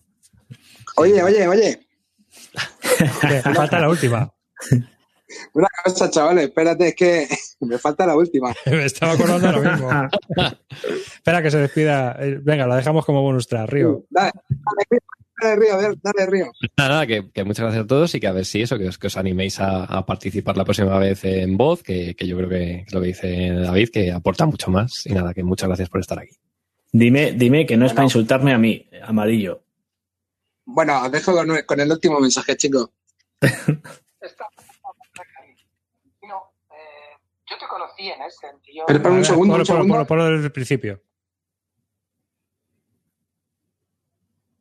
Estamos intentando. ¿Se ha, se ha cortado?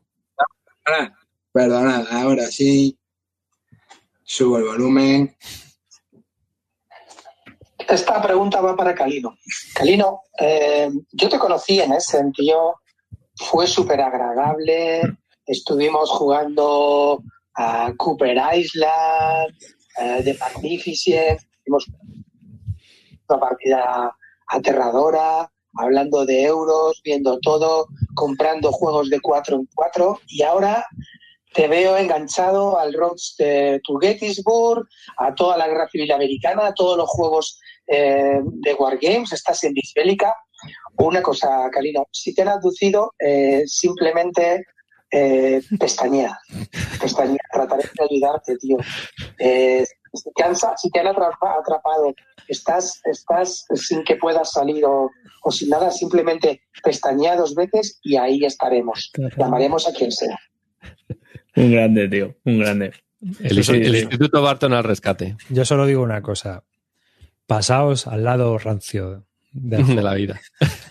Sí, lo peor es que él lleva un rancio dentro y, lo, y saldrá, saldrá. Y aquí estaremos esperándole con los brazos abiertos.